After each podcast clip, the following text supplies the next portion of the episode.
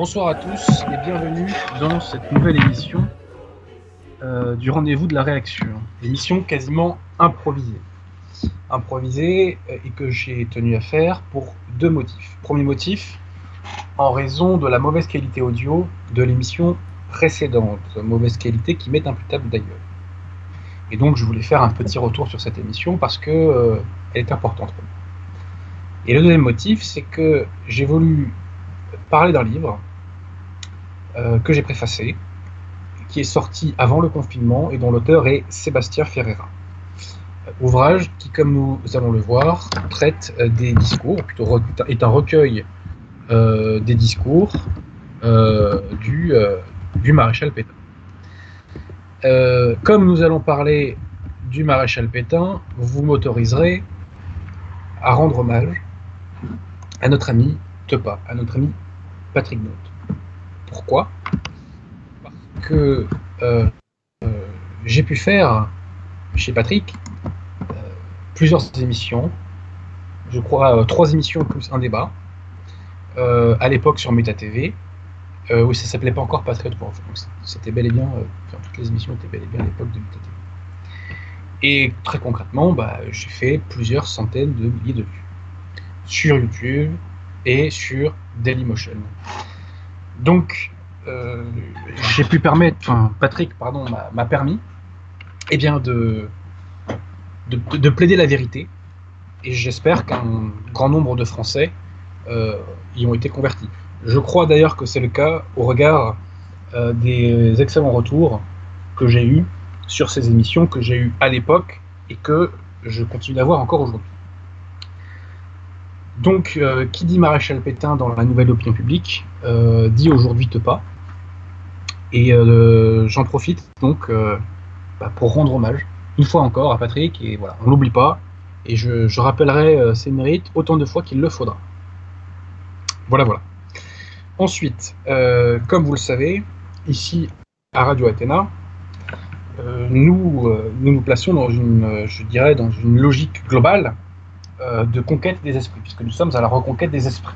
concrètement, nous voulons les dégauchiser, et non seulement nous voulons les dégauchiser, mais nous voulons inculquer, euh, autant que se peut, les bons principes français, catholiques, contre-révolutionnaires, etc. Donc, euh, nous avons, en chaque début d'émission, quelques petites annonces qui permettent justement d'agréger la qualité française. Alors, tout d'abord, si vous êtes francilien et que vous avez un bon bouquin à acheter, eh bien n'hésitez pas à aller chez nos amis de la librairie française, Métro Duplex, La Mode Piquet, 5 rue Auguste Bartholdi, dans le 15e. C'est la meilleure librairie de Paris, ils ont la bonne ligne, ils ont les bons bouquins, euh, le personnel est sympathique, donc euh, n'hésitez pas à aller chez nos amis de la librairie française, je précise qu'ils ont un service en ligne, donc vous pouvez commander. Et donc si vous n'êtes pas francilien, eh ben, vous pouvez commander à la librairie française euh, des ouvrages et puis vous vous l'expédieront, tout simplement. Ensuite, n'hésitez pas à aller aussi consulter la bibliothèque en ligne de nos amis du collectif Saint-Robert Bellarmin. Le collectif Saint-Robert Bellarmin euh, a fait parler de lui à la base euh, parce qu'il avait écrit un très bon livre qui s'appelle 60 ans de religion conciliaire. Ouvrage qui est un ouvrage très pédagogique sur euh, la question de sur la question de, la passion de l'Église. Donc, très concrètement, euh, à la base, le collectif s'est fait connaître pour ça, et depuis lors, il a développé euh, une librairie en ligne. Et on trouve chez nos amis du collectif Sans Bellarmin de très bons livres catholiques, historiques et contre-révolutionnaires, et souvent d'ailleurs qu'on ne trouve pas ailleurs. Donc, euh, ben, j'invite les personnes intéressées à aller jeter un petit coup d'œil sur le site. Et d'ailleurs, euh, récemment, il y a eu des nouvelles, des nouvelles euh, publications, des nouvelles rééditions collectif Saint Bellarmin. Deux ouvrages de Monseigneur de Ségur ont été réédités. Le premier, c'est La religion enseignée aux petits-enfants. Et le deuxième, eh bien, c'est un livre sur la confirmation. Et je crois que d'autres ouvrages viennent de sortir encore, et notamment un du chanoine Joaquin Torres Ascension. Voilà, voilà. Donc n'hésitez pas à aider nos amis du collectif. Ensuite, ensuite, vous le savez, nous faisons donc ce combat, nous combattons hein, pour la reconquête des esprits. Et la reconquête des esprits, ce n'est pas que sur Radio Athènes. Ce sont beaucoup d'initiatives, à gauche et à droite, qui permettent d'aller dans le bon sens. Alors, quelles autres initiatives? Eh bien, il y a toute une série de chaînes YouTube euh, que je relais et qui, me semble-t-il, euh, vont dans ce bon sens.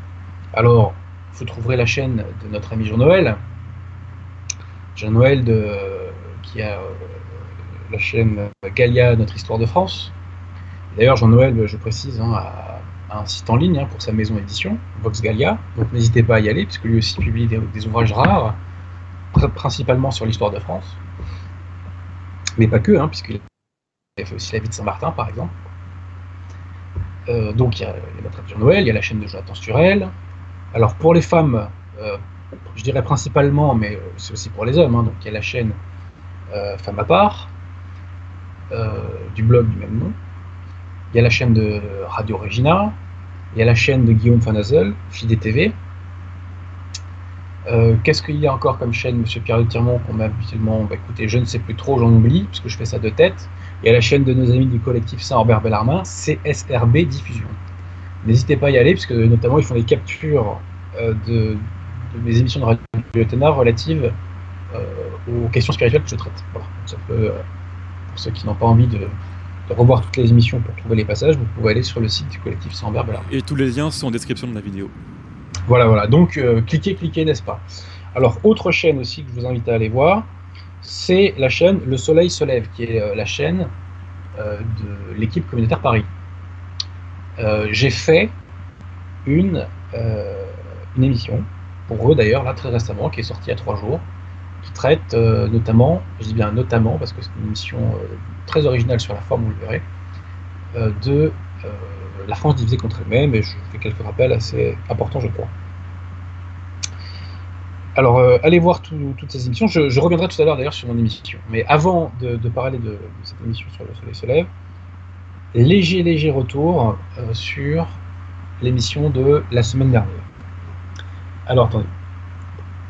Je bois un petit verre d'eau, pardonnez-moi. Principalement, qu'avons-nous abordé la semaine dernière? Deux choses. Première chose, j'ai relayé un reportage fait par des conciliaires américains sur la pédophilie au sein de la fraternité Saint-Pédis. Et on y apprend que la pédophilie, malheureusement, a pris des proportions assez odieuses. Et on apprend que euh, les pédophiles ne sont pas châtiés, mais euh, ils sont généralement euh, éloignés du lieu de leur crime. Très concrètement, on nous évoque le cas d'un prêtre pédéraste qui a qui, a commis un crime sordide aux États-Unis et euh, qui a été muté de mémoire en Italie. Donc, je, faisais une petite mise au point là-dessus. Alors, bon, je précise que il y a des brebis galeuses partout. Le mal est ainsi. dire, la nature humaine est ainsi, et partout il y a des, des brebis galeuses. Là où il y a une spécificité maléfique, et là où vraiment, entre guillemets, c'est pas normal, sachant que c'est jamais normal d'être euh. Hein. Pour, moi, c'est la peine de mort, hein, la pédophilie. Nous, quand on sera au pouvoir, ce sera peine de mort. Hein. Je le dis. Bref, euh, là où il y a un double problème, devrais-je dire plutôt, c'est quand ce mal devient systémique et quand on essaie de le, mettre sous le tapis. Donc, on voit que la fraternité Saint-Pédis euh, s'est ralliée à la secte et que, euh, en conséquence, eh bien, elle reproduit les mêmes fléaux que ceux qui sévissent euh, dans le courant principal, je dirais, de la secte conciliaire, la fraternité n'étant que la branche gallicane de la secte conciliaire. Ensuite, deuxième sujet très important que nous avons abordé, ce sont les maîtres du mystère.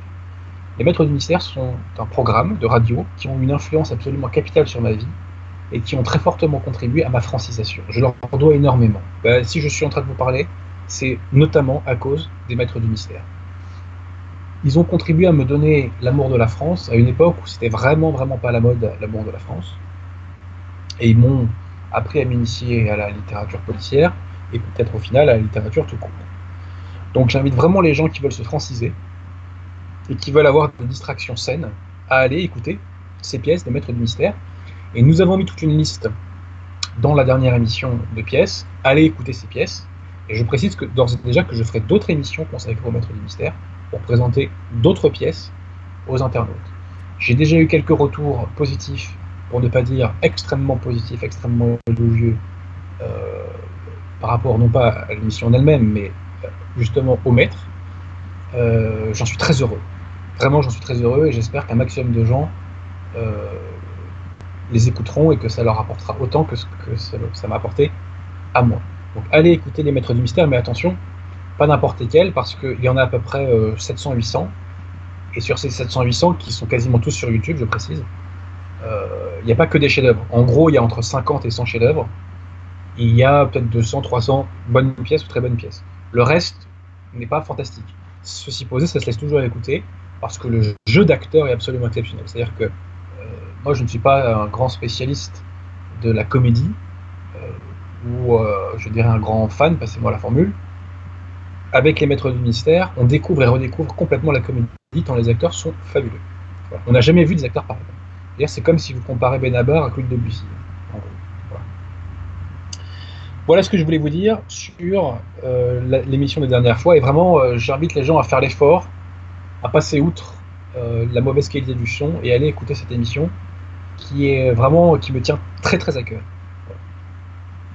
Mais d'un autre côté, ce son est providentiel, puisqu'il va me forcer à faire deux émissions sur le même sujet. Peut-être que c'est la Providence qui a voulu tout ça. On m'entend toujours, monsieur Pierre Tirmont Très bien. Impec. Alors donc, je vous disais que j'avais fait une émission, donc euh, c'était la semaine dernière, pour euh, la chaîne YouTube Le Soleil se lève. Et on a traité notamment La France divisée contre elle-même, qui est mon ouvrage le plus connu, c'est celui qui s'est le mieux vendu. Je crois qu'on est entre 3500 et 4000 exemplaires. Je n'ai pas, le, chiffre exact. Et euh, donc je, l'avais un peu relu pour l'occasion, pour l'avoir en tête, pour me remémorer certaines choses. Ça m'a permis de voir ses, imperfections. je pense que le premier chapitre est à réécrire. Euh, et puis, j'aurais pu être, j'aurais détaillé davantage de choses sur la Renaissance si j'avais lu sans doute les ouvrages d'Alain Pascal euh, avant, avant d'avoir commencé la rédaction. Mais voilà. Ça m'a permis aussi, ceci posé, de voir ce que le livre avait euh, de bon, j'entends par là, qui a bien résisté au temps. Et notamment, il y a quelque chose, je crois, de fondamental dans, mon bouquin, euh, qui est la question de la reprise du pouvoir. Parce que je pose la question de la reprise du pouvoir. Je mets de côté les cas de conquête militaire et je mets de côté le cas de la révolution financée par l'étranger. Quand on regarde les schémas, je dirais, plus classiques de euh, processus de changement de pouvoir, que ce soit euh, par le vote, que ce soit par la révolution de palais, que ce soit par le coup d'État, que ce soit par une situation intermédiaire de tout cela, comme par exemple le retour de De Gaulle en 58, eh bien, dans tous les cas, en vérité, on retrouve en arrière-fond une division au sein des élites. Et en réalité, changement de pouvoir il y a quand des élites font sécession avec des élites, elles, décidées à rester fidèles à leurs anciens, et quand ces élites sécessionnistes s'allient avec des forces tiers pour justement faire chuter l'ancien socle, le socle euh, de l'ordre euh, ancien. Euh, et donc concrètement, les élites sécessionnistes vont s'allier avec une partie euh, de la foule, avec une partie, euh, selon les cas, hein, une partie de la classe politique ou de l'armée ou que sais-je, et c'est donc cette alliance de circonstances qui produit le changement de pouvoir. Donc la morale de l'histoire, c'est que pour que changement de pouvoir il y ait, et je mets encore aussi de côté, j'ai oublié de préciser le cas où il y a un effondrement du système, comme en Jean 40 par exemple, hein, mais donc pour reprendre le pouvoir, il faut qu'il y ait une division dans les élites, et au besoin, il faut la créer. Pourquoi je vous parle de ça? Parce que euh, récemment, Trump a lancé ce qu'on appelle l'Obama Gate, que je ne connais pas encore sur le fond, donc je ne me prononce pas dessus. Mais néanmoins, pour en arriver là, ou plutôt devrais-je dire, c'est le signe de la division des élites aux États-Unis. Et de toute façon, même Trump, pour, avoir été euh, élu président de la République des États-Unis, pour que ça soit possible, il a fallu qu'il y ait toute une part des élites américaines qui le soutiennent. élites qui sans doute souhaitent rompre avec euh, ce qu'on appelle le globalisme. Donc les États-Unis ont souvent 10 ans d'avance sur nous en politique. Eux en sont déjà au stade où il y a cette division dans les élites. Division qui n'existe pas en France. Et division que nous devons provoquer. Et nous avons la force de la provoquer. Et si nous défendons les bons principes, nous aurons les grâces de la provoquer. Car euh, le secret de la victoire, c'est la foi catholique et les grâces qui, en découlent. Hein. Donc nous devons provoquer cette division des élites. Et je, précise qu'il y a un terreau favorable, puisqu'il y a des gens qui pensent bien dans les élites. On a même des oligarques qui pensent bien. Et au-delà des élites qui pensent déjà bien, euh, il y a des élites convertissables. Alors me direz-vous, mais monsieur Abodi, euh, comment fait-on pour provoquer cette division dans les élites ben, Je vais vous répondre très simplement. La nouvelle opinion publique peut provoquer cette division en émergeant politiquement. Et préalablement à l'émergence politique, très généralement, il y a l'émergence médiatique, j'entends par là, dans les grands médias. Euh, dans les grands médias, citation dit mainstream. Et ce qui est très intéressant, c'est que la nouvelle opinion publique, depuis maintenant au moins un an ou deux, influence très clairement certains médias de masse. Certains. Par exemple, Valeur Actuelle. Valeur Actuelle a fait des couvertures contre Soros. continue régulièrement à faire des articles contre les réseaux Soros. Valeur Actuelle a donné la parole au porte-parole de Génération Identitaire qui a développé sur euh, la question de la remigration. Valeur Actuelle a donné la parole à Papacito à plusieurs reprises, a donné même la, parole au rapport dissident. Donc, il y a une sensibilité à Valeur Actuelle euh, à, euh, à, la nouvelle opinion publique. Et d'ailleurs, c'est normal, puisque Charlotte Dornelas y joue un rôle important, et Charlotte Dornelas vient de mourir Voltaire. Donc, elle a cette fibre de la nouvelle opinion publique. Autre exemple, c'est Sud Radio. Sud Radio qui affiche moins sa droitisation, mais Sud Radio qui a invité par exemple Thibaut Carlierzin pour parler de son bouquin sur Soros. Thibaut que nous avons reçu euh, il y a une semaine ou deux. Euh, Sud Radio également est du bon côté euh, sur la question des gilets jaunes. Et même pendant le confinement, ils ont fait du très bon travail à Sud Radio. Et dernier exemple qui va vous surprendre un peu plus, c'est CNews, mais de fait, les, CNews est influencé par la nouvelle opinion publique, puisque on y retrouve Charles Dornelas, on y retrouve Zemmour. Alors Zemmour, c'est pas tout à fait, me direz-vous, une figure de la nouvelle opinion publique. C'est pas faux, c'est pas faux. Mais euh, il a été récupéré par la nouvelle opinion publique Zemmour, et ce depuis très longtemps. Et de fait, Zemmour euh, s'inspire de la nouvelle opinion publique. C'est absolument évident. Dans tout, que ce soit des sujets euh, politiques, historiques, etc., c'est absolument évident qu'il s'abreuve de ce qui se fait sur Internet. Et enfin, là, euh, j'ai appris que il y avait dorénavant une émission religieuse, je crois, le dimanche matin, sur, euh, sur CNews. Alors, ce sont des conciliaires, hein, donc on va pas sauter au plafond.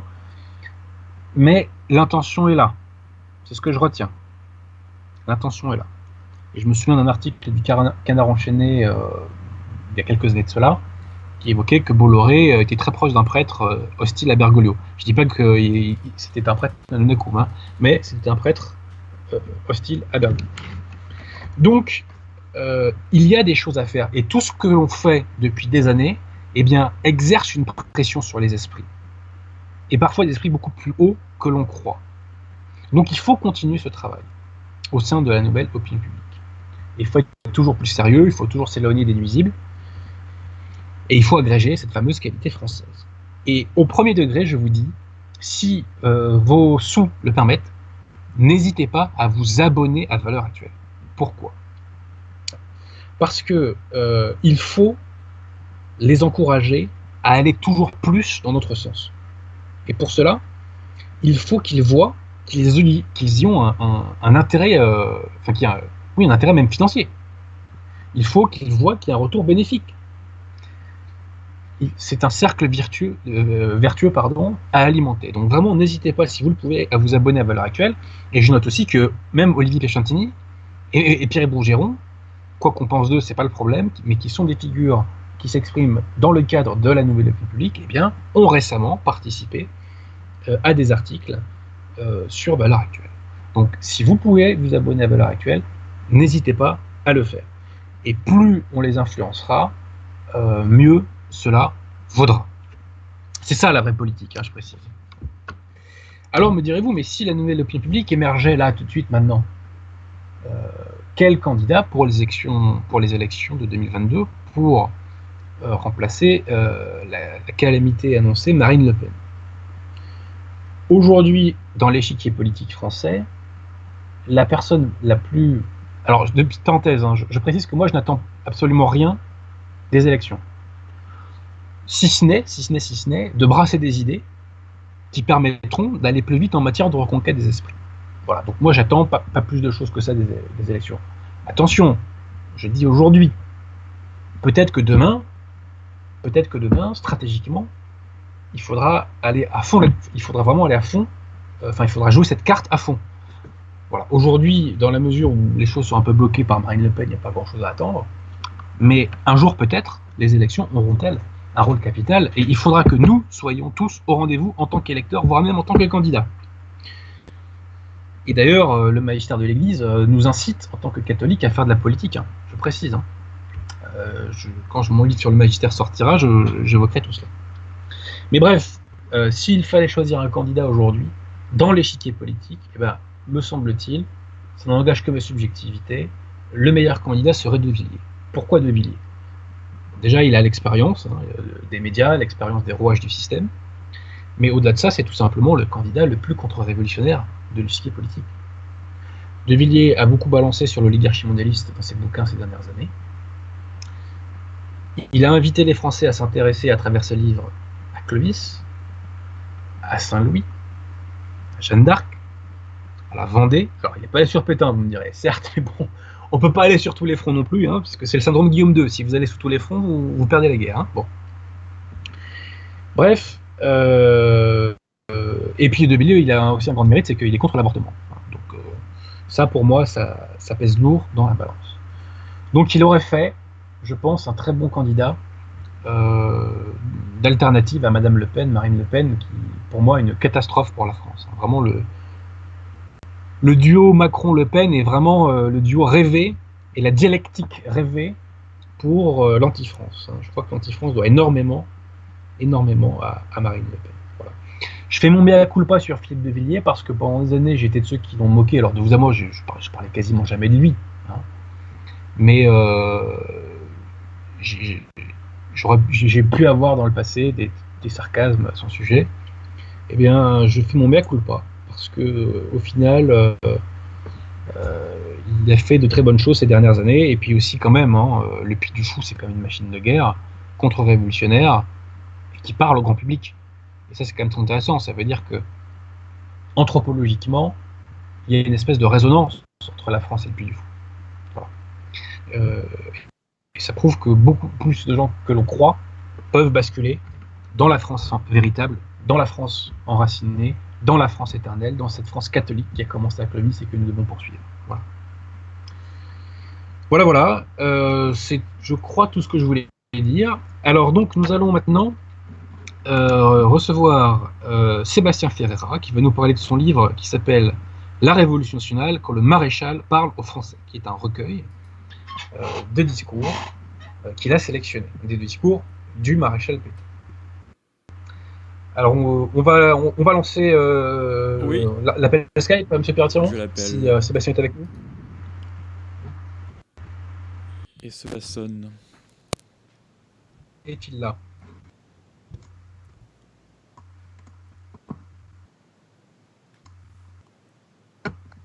Allô Sébastien? Oui. Ah, oui. très bien. Est-ce que vous m'entendez aussi, Sébastien? Oui, oui, très bien. Alors, attendez un petit instant. Un petit instant. Me revoilà. Euh, donc, mon cher Sébastien, euh, je suis ravi de vous avoir euh, sur Skype. Parce que je précise qu'en fait, nous ne correspondons que par écrit pour l'instant. Hein. Je, voilà, je trahis nos secrets. Je trahis nos secrets. c'est vrai, effectivement. Oui, c'est la première fois qu'on se parle d'ailleurs de vive voix. Voilà. Donc, je suis ravi de vous inviter parce que ça permet de parler d'un Français qu'il faut réhabiliter à tout prix. Exactement. ce Français, c'est le maréchal Pétain. Pourquoi faut-il réhabiliter Pétain? C'est fort simple. C'est parce que la République a condamné Pétain en qualité d'incarnation de la contre-révolution. Et la diabolisation de Pétain dans la tête des Français, qu'ils en aient conscience ou pas, c'est la diabolisation et donc le rejet de la contre-révolution. Mhm. Car Pétain, c'est le dernier contre-révolutionnaire au pouvoir dans l'histoire de France. Et ça, la République n'a pas aimé. Voilà. Elle n'a pas aimé euh, tout, tout, son programme contre-révolutionnaire, sachant que euh, Pétain euh, fait quand même un, truc qu'on n'aurait pas cru possible à l'époque, c'est qu'il a interdit la maçonnerie. Voilà. Exactement. Et ça, ça chatouille, ça chatouille à certains endroits. Voilà. Donc, mon cher Sébastien, euh, je tiens à vous remercier solennellement euh, d'être monté au front, parce que vous n'avez rien à gagner à le faire, d'être monté au front euh, médiatique, j'entends, euh, pour défendre la figure du maréchal Pétain, parce que je note qu'on n'est pas beaucoup à le faire, et parmi ceux qui le font, euh, des fois il y a des faux amis, si vous voulez, qui présentent une, une version de Pétain euh, totalement défigurée, Mhm. qui n'est peut-être qu'un repoussoir euh, pour ce que j'appelle moi les gens du marais. Voilà. Oui. Donc, mon cher Sébastien, tout d'abord, est-ce que vous pouvez nous présenter votre, je dirais, votre trajectoire idéologique et militante Est-ce que vous pouvez nous dire comment vous êtes arrivé au, patriotisme, euh, à la France véritable, euh, etc. Que les gens comprennent ce qui vous a pris euh, d'écrire un tel ouvrage. Oui, tout à fait. Écoutez, moi, à la base, donc, je suis charentais. Je suis né d'une maman française, mais d'un papa portugais. Donc, je vais vous éviter toute l'histoire de mon papa, mais en fait, si vous voulez, en gros, il est arrivé à l'âge de 11 ans en France. Il a été accueilli par la France et il en a été grandement redevable. C'est-à-dire que moi, Ah, ah, il- attendez, il n'a pas été victime du racisme des Français, c'est ce que vous êtes en train de me dire? Incroyable, incroyable, incroyable. Exactement. Donc, euh, lui, euh, quand, nous sommes, euh, quand nous sommes nés, il a pris conscience de la chance qu'il avait d'être en France et donc il n'a pas voulu nous inculquer les valeurs portugaises, mais bien françaises. Voilà. Les Donc, euh, Portugais de mon quartier prennent la confiance. hein. Ils prennent la confiance. et, et donc, euh, oui, non, mais il n'y a pas de, y a pas de souci. D'ailleurs, il vous écoute, faites attention. Et, euh, Et donc, euh, ce qui fait qu'à l'heure actuelle, moi, je ne parle pas portugais. Euh, J'ai de la famille au Portugal et j'y vais et j'aime ce pays. Mais pour moi, le, mon pays, c'est la France. oui, oui, Euh, euh, alors, mon parcours, euh, mon parcours politique, euh, je, Alors juste, petite incise. Euh, Oui. Je tiens à préciser que je salue quand même le Portugal, qui est une très grande nation catholique, et qui a eu des très grands rois comme Henri le Navigateur, etc. tout à fait. Je, je- je vous, je vous rends la parole, pardonnez-moi de vous en- Pas de problème. Euh, donc, euh, à l'époque, je dirais que comme bon nombre de jeunes qui, qui cherchent un sens à leur vie, euh, je me suis engagé très tôt dans la politique et je suis devenu un militant euh, d'extrême gauche. Voilà, malheureusement. J'ai Euh, Vous allez dire autre chose, j'ai eu peur. non, pas encore. Et, euh, Je suis plus dans son temps, je suis plus dans son temps. Et donc, euh, on pouvait. Enfin, moi, je me qualifiais euh, d'antifa. hein. Vraiment, j'étais vraiment à fond Ah là-dedans. oui, carrément, ouais. Ah oui, carrément. J'avais bon, j'avais des idées déjà très très arrêtées sur des sujets comme la, la Seconde Guerre mondiale ou encore des sujets d'actualité comme l'immigration de masse extra-européenne. Euh, des idées euh, qui étaient d'ailleurs en total désaccord à- avec les idées marxistes que je défendais. Seulement, j'étais jeune, il fallait que je rentre dans un moule. Et à cette époque-là, euh, j'assumais pas encore mes idées de droite, on va dire. Alors, euh, bah, j'ai simplement décidé de suivre le troupeau et pour ne pas être rejeté et surtout faire comme les autres. C'est très intéressant. C'est euh, voilà. Donc euh, le problème, c'était qu'à force d'entendre à longueur de journée que l'homme blanc était le problème de toute chose sur terre, bah, j'en suis venu à haïr mon pays. Donc je parle de la France, hein, à haïr les Français de souche. Euh, pour moi, c'était tous des fachos parce que c'est l'excuse qu'on donne, la première excuse qu'on donne. Et, euh, et je préférais les halogènes aux personnes de ma propre race, si je puis dire. Donc j'étais à la base très croyant, mais c'était tellement un bourrage de crâne que j'en ai renié Dieu et mes racines. En, plus de ça, vous rajoutez, euh, j'aurais envie de dire, l'alcool, la drogue, parce que ça, c'est un passe-temps favori chez l'ultra-gauche, hein, faut le dire. Et vous finissez comme un déchet, et c'est ce qui m'est arrivé. Donc, euh, pour réellement euh, vous expliquer ce qui m'est arrivé et comment j'ai réussi à ouvrir les yeux sur le monde qui nous entoure, Euh, bah, tout s'est passé en 2016 à Paris. En fait, à l'époque. euh, Ah, c'est tout fait alors.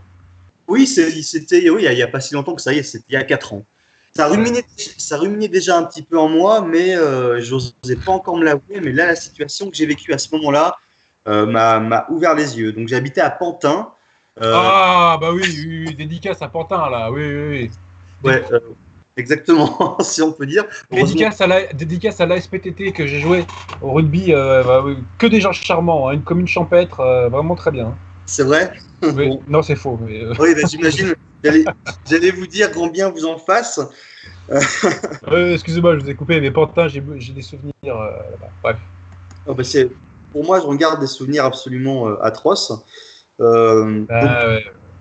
J'ai euh, j'ai fait mes études dans le, dans le théâtre à la base. Je, je préparais un bac littéraire théâtre. Euh, malheureusement, je ne l'ai pas passé pour cause de, de- de santé, mais ça, c'est un autre sujet. Mais j'ai décidé de reprendre ma, ma passion. J'ai toujours été passionné de théâtre et de littérature, donc j'ai passé le concours d'entrée du cours Florent. Ouais. À la base, j'étudiais au lycée de, de l'image et du son d'Angoulême et j'ai été accepté au concours. Donc, euh, me voici euh, propulsé à Paris. Il fallait que je trouve un, un appartement. Euh, le, trop cher. ah là là, c'était beaucoup trop cher. Donc, je tombe sur euh, un, un ami qui me, qui me dit Écoute, moi, j'ai un copain qui peut t'héberger pour la maudite somme de 500 euros par mois, je crois que c'était. Et malheureusement, je veux. bah, j'ai accepté et j'ai vécu un très mauvais moment. Euh, donc, je trouve ce logement. Euh, moi, pauvre petit citadin. Avec que je 500 euros par mois à Pantin, euh, c'est. Bon, bref. exactement, exactement.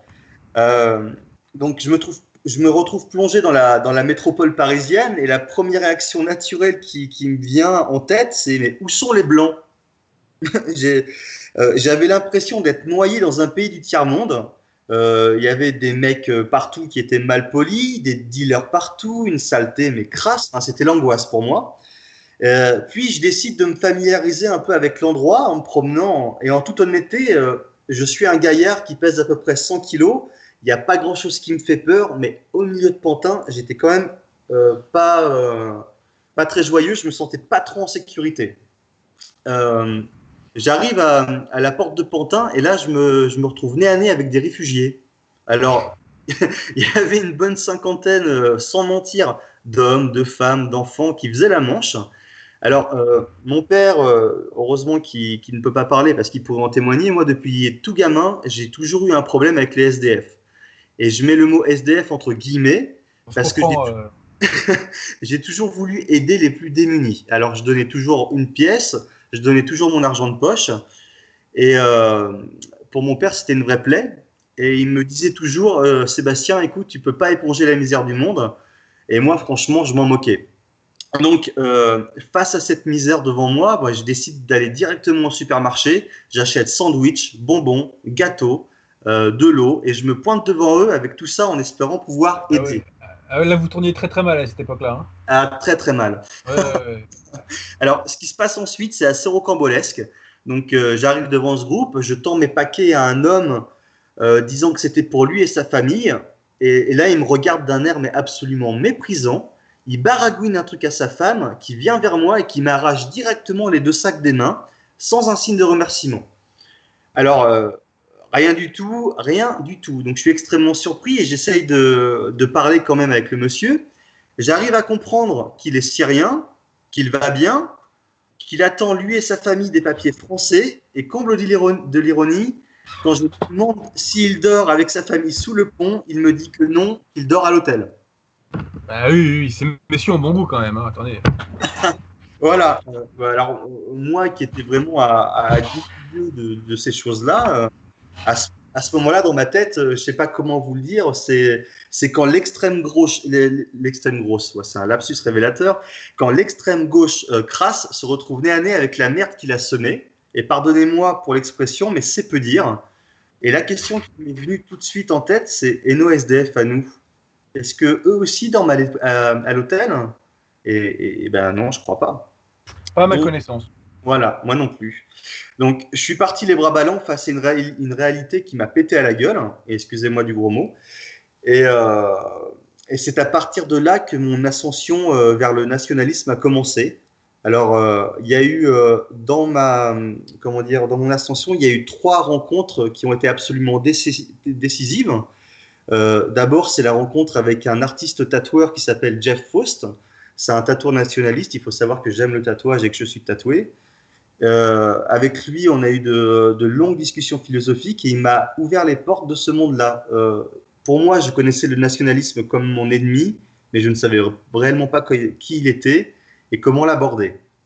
Euh, ensuite, euh, j'ai attendu un petit peu et je me suis décidé, c'était il y a deux ans en arrière, d'aller au Forum de la Nation et j'y ai rencontré Yvan Benedetti. Alors, en qui vraiment j'ai trouvé un meneur, un, un homme d'idées et de qualité. Et pour finir, j'ai eu la chance de rencontrer le lendemain et d'avoir un entretien avec lui, avec Pierre Sidos. Et, euh, et là, euh, quelque part, pour moi, d'avoir cet homme en face de moi, un homme qui a connu la Seconde Guerre mondiale, qui a connu très bien le, enfin, le maréchal Pétain, il ne l'a pas connu personnellement, mais je veux dire, son père était réellement impliqué dans, le, euh, dans la politique de Voilà, et, et, et, de le voir parler avec émotion de cette période, et euh, surtout de savoir qu'il l'avait connu, donc il parlait des choses qu'il connaissait. Euh, moi, ça m'a absolument bouleversé. Voilà. Et donc, c'est à ce moment. Euh, oui. Vous avez quel âge si c'est pas indiscret? Je vais sur mes 33 ans. Voilà, donc on, est, on a quasiment le même âge alors. À peu près, oui. à peu près. Non, non, mais c'est très intéressant toujours. Moi, je suis toujours très intéressé de savoir comment les gens ont échappé au conditionnement gauchiste. Oui. Dont, nous venons quasiment tous, hein, à part ceux qui sont dans des familles catholiques on vient tous du gauchisme en vérité quasiment. Mais tout à fait, mais c'est vrai. C'est vrai, et, d'ailleurs, il y, a beaucoup de gens qui passent du gauchisme euh, au, côté obscur de la force, comme ils aiment l'appeler, mais il y a peu de gens qui font le, chemin inverse. Bah, tout à fait. Voilà. quand on ouvre les yeux sur une certaine réalité, on peut plus reculer. Bah, quand on est sorti de la matrice, on peut pas y rentrer. C'est ça. Sauf, sauf, comme dans le film, sauf comme dans le, comme dans le film, à vouloir se faire lobotomiser en quelque sorte et euh, se faire retourner le cerveau. Alors donc, mon cher Sébastien, mm. merci de nous avoir éclairé sur votre parcours. Est-ce que vous pouvez nous dire comment donc vous avez découvert Pétain? Est-ce que vous pouvez nous dire ce que vous appréciez en lui? Bien sûr. Alors, euh, j'ai pas le, souvenir exact de quand ça m'est arrivé, de quand j'ai découvert le maréchal Pétain. Tout ce que je, je puis dire, c'est que très tôt, euh, j'ai été bercé par les récits de guerre de mes aïeux, parce que euh, en effet, j'ai eu deux arrière-arrière-grands-pères et un grand-oncle qui ont combattu sur le front de, 14, euh, de 1914 à 1918. Ah ouais. Oui, j'ai eu un grand-père et un grand-oncle qui étaient dans l'artillerie et un autre grand-père qui, lui, directement était dans les, dans les tranchées. Donc, heureusement, ils sont tous les trois revenus vivants de cet enfer. Et euh, je conserve encore chez moi des photos et même des médailles de guerre pour actes de bravoure. Donc, euh, ces histoires de combat, ça m'a toujours fasciné et je pense que c'est là que j'ai entendu le nom de Pétain, euh, héros de Verdun, pour la première fois. il faut savoir que quand j'étais gamin, j'étais passionné par la, par la Première Guerre mondiale, ça en était même une obsession. Donc mes parents, ils m'achetaient des revues sur la Première Guerre mondiale, si bien que dans ma chambre, j'avais recréé à l'aide d'images d'époque, de cartes topographiques et de photos, tout le front de Verdun, avec d'un côté les méchants allemands et la photo du Kaiser Guillaume II, et d'un autre côté, eh bien, euh, il y avait euh, les héros éternels, donc les Français, et la photo du général Pétain. Donc euh, moi, vraiment, j'en ai fait des cauchemars tellement j'avais peur de Guillaume II, avec ses moustaches un peu bizarroïdes et son regard de tueur. Mais chaque soir, avant de me coucher, euh, je regardais longuement la photo de Pétain. Et, ce qui m'émerveillait, c'est qu'il avait un visage vraiment taillé à la serpe et il avait un regard bienveillant. Et donc là, comme je vous le disais, je devais avoir à peu près 6-7 ans, euh, pas, plus que ça. Et puis ensuite est venu, euh, bah, c'est l'apprentissage de l'éducation dite nationale. Et euh, à cette époque-là, on parlait encore du maréchal Pétain comme d'un héros, mais d'un héros de la Première Guerre mondiale, comme celui qui avait sauvé, euh, qui avait sauvé la France à Verdun.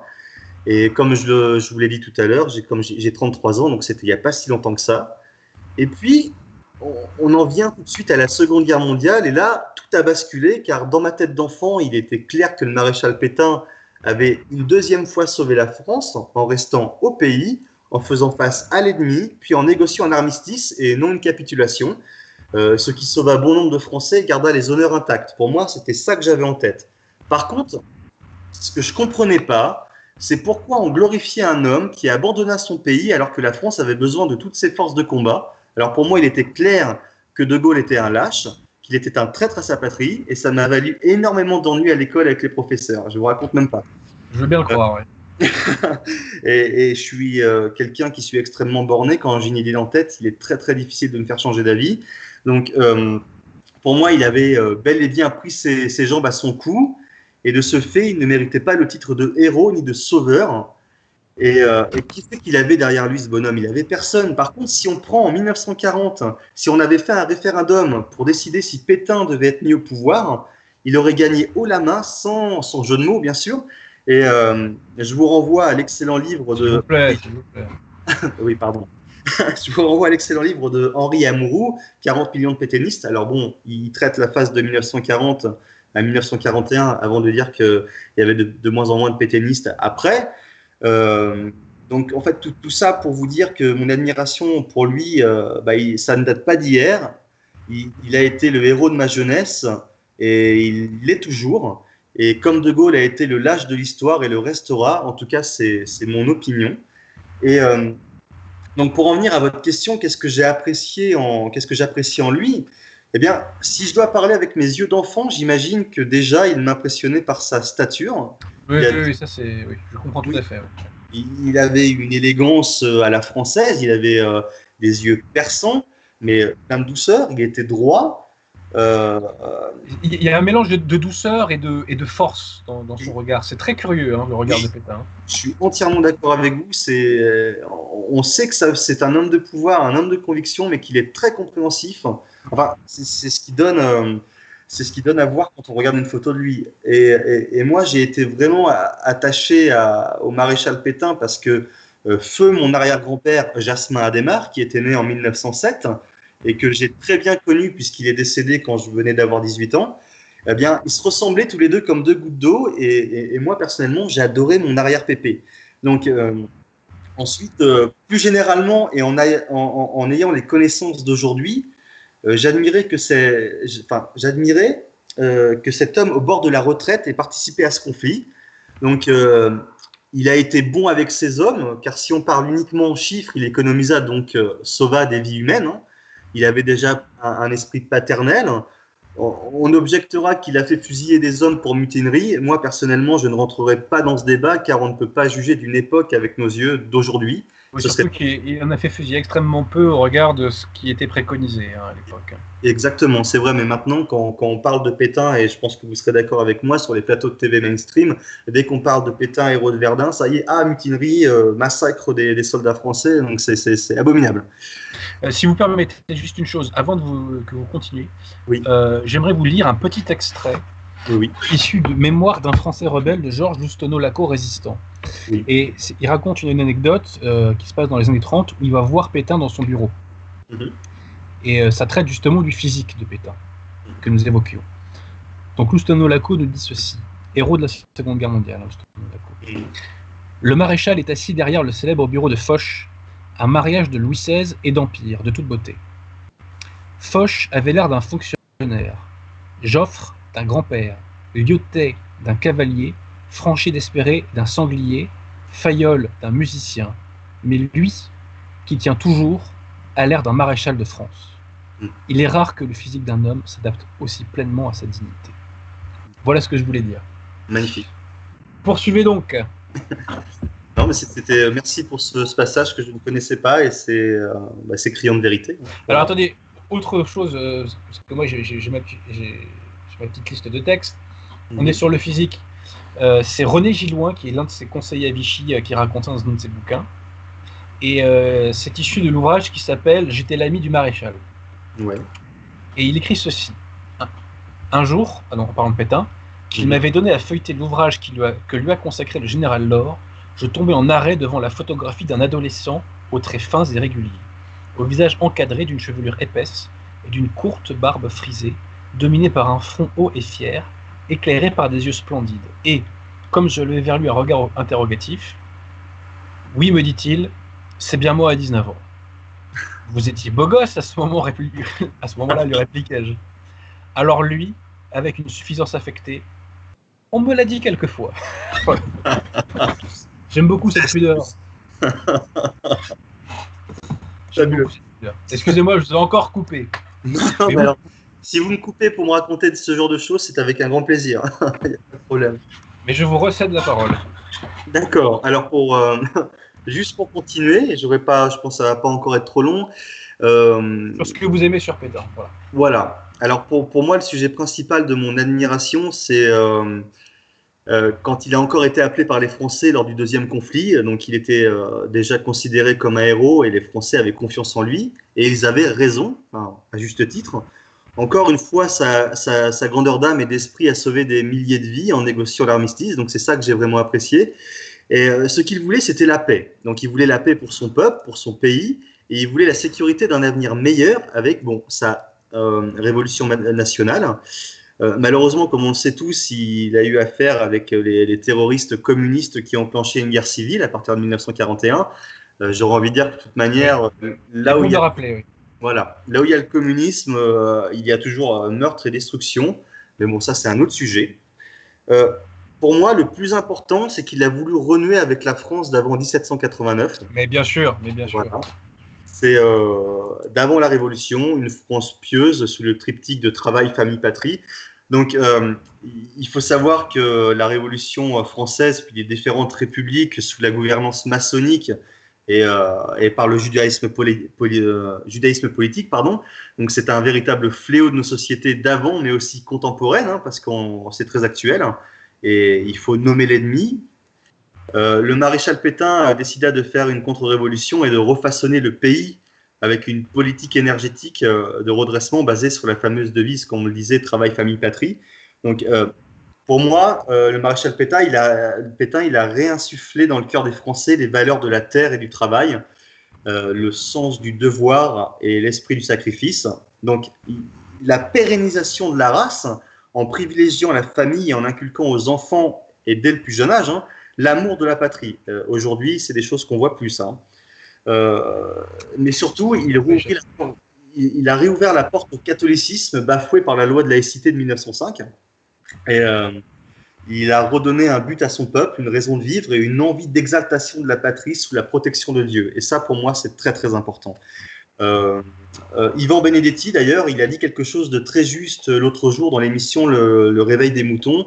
Il a dit que le maréchal, il avait renoué le lien entre la terre et lui, et qu'il avait aussi renoué euh, ensuite le lien entre Dieu et son lieutenant. Et il a fini par rajouter que, fin de compte, le maréchal avait été le dernier monarque que la France ait connu. Et pour moi, je suis assez d'accord avec lui. Je ne sais pas ce que vous en pensez, mais pour moi, Céline a. Ah bah alors là, vous me clashez. Vous me clashez. Alors, je vais chercher la citation de Céline. d'accord. C'est donc c'est dans d'un c'est dans d'un château l'autre. Moi, je suis pas fan de Céline, mais bon, Ouais. citation, citation. Je vais pas vous la faire entière parce qu'elle est un peu longue. On pourra dire tout ce qu'on voudra. Je peux en parler à mon aise puisqu'il me déteste. Pétain fut notre dernier roi de France. Philippe le dernier. La stature, la majesté, tout. Et il y croyait. D'abord comme vainqueur de Verdun, puis à 70 ans. Et Mèche promu souverain. Et Ouais, c'est ça. Qui résisterait Raide? Oh, comme vous incarnez la France, monsieur le maréchal. Le coup d'incarné est magique. On peut dire qu'aucun homme résiste. On me dirait, Céline, bon Dieu de bon Dieu, ce que vous incarnez, ce que vous incarnez bien, le passage. Le passage, c'est vous, tout vous. Je perdrai la tête. Prenez n'importe quel bigorneau, dis-tu dans les yeux qu'il incarne. Vous voyez le fol. Vous avez à l'âme, il se sent plus. Pétain, il incarnait la France. Il a godé à plus savoir si c'était du lard ou du cochon, gibet, paradis ou Haute-Cour, Douaumont, l'enfer ou Thorez, il incarnait. Le seul vrai bonheur de bonheur, l'incarnement. Vous pouviez lui couper la tête, il l'incarnait. La tête serait partie toute seule, bien contente aux anges. Charlot, fusil en brasillac, aux anges aussi, il incarnait aux anges tous les deux. Si vous n'avez pas tout compris, c'est normal, hein. mais c'est le produit de Céline, voilà. Ouais, ouais, c'est, euh, oui, c'est, c'est le produit de son intelligence et Dieu sait s'il était très très intelligent et très talentueux ce bonhomme. Euh, Donc, donc que disions-nous Euh, Oui. alors, je le disais. dernier roi de France, le dernier roi de France. Voilà. Et donc, je terminerai enfin euh, par dire que euh, on accuse le maréchal d'avoir trahi sa patrie, euh, d'avoir participé à un pseudo-holocauste alors qu'il a sauvé presque tous les juifs de France par préférence nationale. Et permettez-moi de dire qu'il a sauvé aussi une grande partie des juifs étrangers par sa politique. hein. Effectivement, c'est vrai. Quand on regarde de près. Et je revois d'ailleurs aux ouvrages exceptionnels de l'historien et rabbin, excusez du peu, Alain Michel. Donc on ne peut pas dire que ce soit un nostalgique Troisième Reich hein, c'est sûr. quoi que ce soit. Euh, historien israélien extrêmement honnête intellectuellement, qui lâche rien sur ces questions. Euh, et qui a même pris la défense Zemmour récemment là parce qu'il avait re- redit que Pétain avait sauvé juif français. Il a fait une tribune, je crois, dans l'heure actuelle, euh, Mhm. dans laquelle il l'avait défendu. Donc je renvoie à cette source euh, incritiquable. Et je précise même hein, que le système lui-même, à une époque, reconnaissait le rôle de Pétain dans le, dans le salut des juifs. hein. Bien sûr. Euh, Poliakov, euh, Raoul Hilberg euh, et comment s'appelle-t-il Robert Aron Mhm, le disaient. Bien sûr. Ce, ce n'est que dans les années 80 où on est venu à nier ce qui est une évidence factuelle. Voilà. Bon, on, va, on va pas faire l'émission sur la question juive et Pétain, Oui, oui, euh, parce qu'en plus on a beaucoup parlé, et puis on parle tout le temps de ça, et c'est fatigant parce que exactement. Pétain est très très loin de se limiter à cette dimension-là. Bien sûr. Euh, et d'ailleurs, euh, vous avez dit qu'il avait sauvé des milliers de vies par l'armistice, et peut-être des millions, parce qu'il a permis Oui. de bouffer. Parce qu'en Pologne, il y a eu 6 millions de morts, parmi lesquels 3 millions de catholiques. Et euh, pour nombre d'entre eux, c'est pas la guerre qui les a... enfin c'est pas le- les combats militaires qui les ont tués. hein. Mhm. C'est Oui. Vraiment qu'ils avaient des conditions de vie totalement déplorables. Voilà. Merci. donc ils sont morts de maladie, de faim, etc. Bon. Exactement. Vous avez euh, le, le typhus, vous avez euh, tout ce genre de choses, mais, en- mais non, il- on nous assène encore des coups sur la tête pour nous dire il faut croire. C'est enfin, une nouvelle religion qui, qui est en train de se faire et, euh, et c'est insupportable. Et, et tant qu'il y aura des, des- des gens, j'imagine, comme vous, comme moi, qui seront encore en vie et qui pourront s'exprimer, eh bien moi, je me battrai contre Bah, cette idée. Nous, nous sommes des thomistes, et les thomistes défendent les faits. Si Exactement. Pétain fait quelque chose de mal, je le dis. Voilà. Oui, bien sûr. Euh, certains disent qu'il a eu la main très lourde au Maroc. Euh, je vais vous dire, je ne connais pas le dossier. Mais si c'est vrai, eh ben, écoutez, moi je m'inclinerai devant les faits. Voilà, c'est tout. Exactement. Euh, les gens disent Pétain n'a pas toujours eu une vie très catholique d'un point de vue des mœurs. Alors, première chose, je dis aux gens d'abord, est-ce que vous êtes en état de grâce avant de la ramener Premièrement? Euh, premièrement. Euh, deux- deuxièmement, lui, il est mort en état de grâce puisqu'il a, il est, il est mort dans la religion. Mais admettons que ce soit vrai. Voilà, bah écoutez, bah, si c'est vrai, on s'incline face aux faits. Voilà. Euh, sachant que de vous à moi, je, je me méfie des, légendes- des- des légendes urbaines hein, sur, sur Pétain. Donc, il saute une part de vérité, mais il saute aussi une part d'exagération. Exactement. D'accord. Euh, juste une chose, Oui, puisque vous avez dit que Pétain voulait refaire une France d'avant, je précise que j'ai fait donc une préface pour votre livre. oui. Et euh, quel est le- l'angle d'attaque que je donne euh, pour cette préface? C'est que je dis aux gens, voilà, le grand intérêt du gouvernement de Pétain, c'est qu'il a rompu avec 1789. Et je donne aux gens des exemples Mhm. qui montrent que Pétain avait justement rompu et qu'il l'indiquait aux Français dans ses, euh, dans ses discours.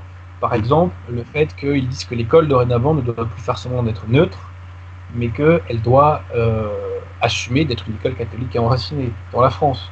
Le fait qu'il mettait en cause l'individualisme, l'individualisme qui est le, le premier fils de 1789. hein. Ah oui. Et le fait que, même il disait dans un de ses discours, que la France devait reconstituer des corps intermédiaires pour contrer cet individualisme. Bref. Donc, j'invite les gens à lire votre livre avec toujours cet angle d'attaque dans l'esprit. Ça leur permettra vraiment de comprendre en profondeur l'action véritable de, Pétain. Exactement.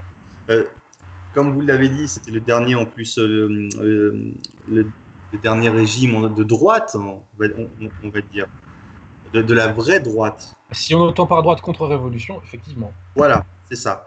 Et, et maintenant, ce qu'on, voilà, quelle a été sa faute, comme je disais tout à l'heure, c'était celle de, protéger sa patrie, euh, de, remettre au goût du jour les travaux euh, qui nous raccordent avec la terre de nos ancêtres, euh, d'avoir voulu encourager la France à, se pérenniser grâce à la famille. Et aujourd'hui, fin de compte, qu'est-ce qu'elle a à nous offrir, la République française? Le plus grand holocauste que la Terre ait jamais connu, avec plus de 210 000 avortements par an, la destruction des familles sous la coupe des lobbies LGBT, euh, le féminisme qui veut voir la fin du patriarcat, voire carrément la destruction des hommes, euh, la protection de nos frontières et de notre culture par le flot incessant de migrants afro-musulmans euh, qui, arrivent dans notre pays et qui sont aidés par des ONG financées par Israël. D'ailleurs, on n'a pas de culture, hein, c'est Macron qui l'a dit. Et donc oui, je préfère moi la révolution. Donc attention, je ne parle pas de révolution des armes, même si peut-être qu'un jour on y viendra. Mais je parle surtout d'une révolution des âmes et des cœurs, inspirée des valeurs du maréchal. Donc euh, voilà, c'est ça que j'aime chez le maréchal. Oui, bah, tout à fait. Bah, en somme, euh, c'est euh, cette rupture hein, avec 89. Voilà. Euh, parce que Pétain est extrêmement diabolisé depuis les années 80 sur la question juive. Oui, oui. Il faut savoir qu'au procès du maréchal Pétain, on en a très peu parlé. Certains disent on n'en a pas parlé. C'est pas vrai. On en a un peu parlé. Mais voilà, c'est pas matriciel, je dirais, euh, dans l'accusation. En vérité, ce qu'on lui a reproché, à son procès, parce que la République est complotiste, hein, je précise. hein. oui, oui. Euh, on lui a reproché d'avoir fomenté un complot pour renverser la République. c'est C'est ça. totalement grotesque. Mhm. Il n'a pas fomenté de complot. Et deuxièmement, euh, il n'a pas, euh, donc il n'a pas fait de complot pour renverser la République, mais il a juste eu des circonstances C'est qui l'ont mené au pouvoir, et effectivement, il en a profité pour abolir la Révolution. Voilà. Et il faudrait dire aussi que Végan a eu aussi un, un rôle hein, là-dedans, puisqu'il a. euh, chez Pétain, je ne sais, c'est une question à laquelle je n'ai pas de réponse, je ne sais pas dans quelle mesure c'était, euh, comment vous dire, doctrinalement pensé. Mhm. Voilà. Euh, chez Végan, c'était doctrinalement pensé, vous voyez. Oui. Mais comme Pétain s'est très peu exprimé là-dessus, voilà. Il n'a jamais eu de discours antisémite, et même, comment s'appelle-t-elle, l'historienne, euh, qui a fait une biographie bidon, là, Euh, moi. Nina Paris, peut-être? Non, non, non, non, non, non. Euh, comment elle s'appelle? Voilà, Bénédicte Vergassoni, on dit que même en privé, de- dans, dans, dans, dans ses lettres, il n'a jamais eu de, de propos antisémites. En revanche, il s'est exprimé contre la maçonnerie euh, dans, euh, dans divers discours. Et ce qui est très intéressant, c'est que, et d'ailleurs, vous, vous citez le texte dans votre ouvrage, c'est qu'il y a un discours de 1938 dans lequel il dit que euh, la cause des maux de la France vient de l'abandon de ses valeurs spirituelles. Exactement. Donc il y, a quand même des, il y avait quand même des petits trucs en germe là. hein. Mhm. Bien sûr. Tout à fait. Alors, attends. Alors, à tout hasard, Sébastien, est-ce que vous aurez des, des petits extraits sous la main de, de, de, de commentaires, de, des extraits de, de discours, pardon, oui. euh, issus de votre. euh, Alors, est-ce que vous pouvez nous dire lesquels vous avez choisis? Alors, euh, Le- J'en ai, j'en ai choisi euh, quatre. Euh, le premier, ce sera le, tout premier discours qu'il y a dans le livre, donc qui date du 17 novembre 1935. Euh, ça s'appelle La paysannerie française. Donc c'est euh, le maréchal Pétain qui euh, va se recueillir à un monument aux morts euh, de la guerre 14-18 et qui donne un, un discours euh, aux paysans. Et donc, euh, le discours, il commence comme ça. Il fait Lorsque le soir tombe sur les sillons ensemencés, qu'une à une les chaumières s'éclairent de feux in- incertains, le paysan, encore courbé par l'effort, jette un dernier regard sur son champ, comme s'il lui coûtait de le quitter. Pourtant, la journée été dure. Ensuite, il reprend et dit À aucune amertume dans son regard, cependant le labeur du paysan se trouve par toujours, comme celui de l'ouvrier, la récompense qu'il mérite et cette récompense n'est jamais immédiate. Et par la suite, il dira De ce miracle chaque jour renouvelé est sortie la France, nation laborieuse, économe, attachée à la liberté. C'est le paysan qui l'a forgé par son héroïque patience. Donc, euh, je pense qu'il n'y a pas grand-chose à rajouter euh, à, ce qu'il vient de dire, tout est dit. À l'heure où la République française abandonne euh, bah, nos paysans, nos agriculteurs dans un désarroi proche de la mort pour beaucoup, hein, lui, le maréchal, rendait grâce à ces travailleurs qui ont fait la France. Et permettez juste un mot sur le Oui. style des discours qui est très important. Oui. Euh, parce que moi, quand euh, j'étais encore sous influence du conditionnement gauchiste, Mhm. quelque chose qui m'attirait et me fascinait euh, sans que je le comprenne et tout en et en même temps en m'en méfiant parce que j'étais craintif de, de basculer du côté obscur de la force. Il y, a quelque cho- il y avait quelque chose de fascinant dans ces discours.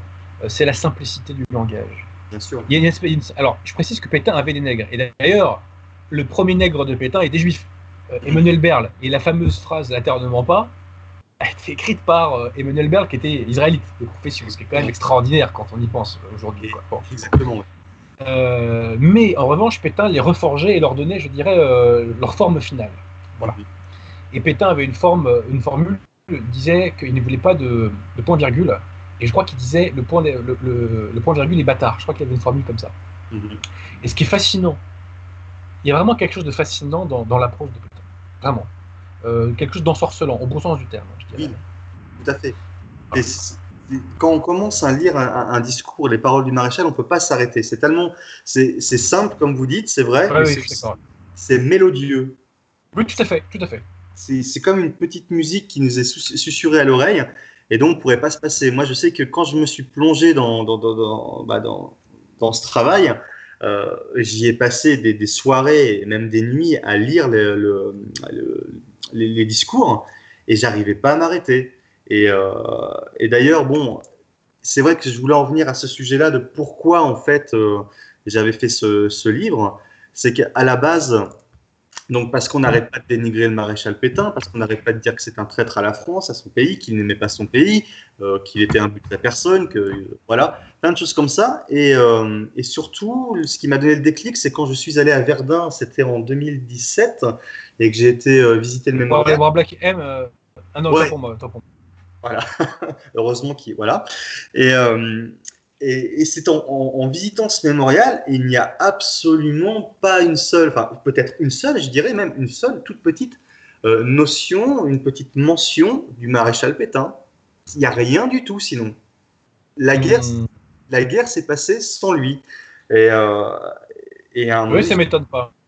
c'est mais c'est- incroyable. J'étais dedans, j'étais mais ultra choqué. J'ai fait mais c'est pas possible. Et, euh, et donc euh, à force d'entendre toute cette blablaterie qu'il y a sur les réseaux sociaux, euh, tous ces gens qui sont euh, qui, qui se croient professeurs d'histoire alors qu'ils sont rien, qu'on leur qu'on leur science infuse. moi je me suis dit non c'est il, faut que que je, fasse quelque chose pour montrer que le maréchal Pétain était un amoureux de la France, qu'il aimait son peuple, qu'il aimait sa patrie et que il s'est sacrifié pour, pour, pour sa, sa patrie. Et fin de compte, j'ai pas eu grand peine parce que dès qu'on on se lance dans un discours ou une parole du maréchal Pétain, on ressent directement l'amour qu'il porte pour, pour les siens et, et pour le pays. Voilà. Alors, est-ce que vous avez d'autres extraits, euh, Sébastien Oui, alors euh, j'ai un, un tout petit discours. Euh, c'est le, le refus de quitter la France métropolitaine qui est du 13 juin 1940. Donc il dit euh, il est impossible au gouvernement, sans émigrer, sans déserter, d'abandonner le territoire français.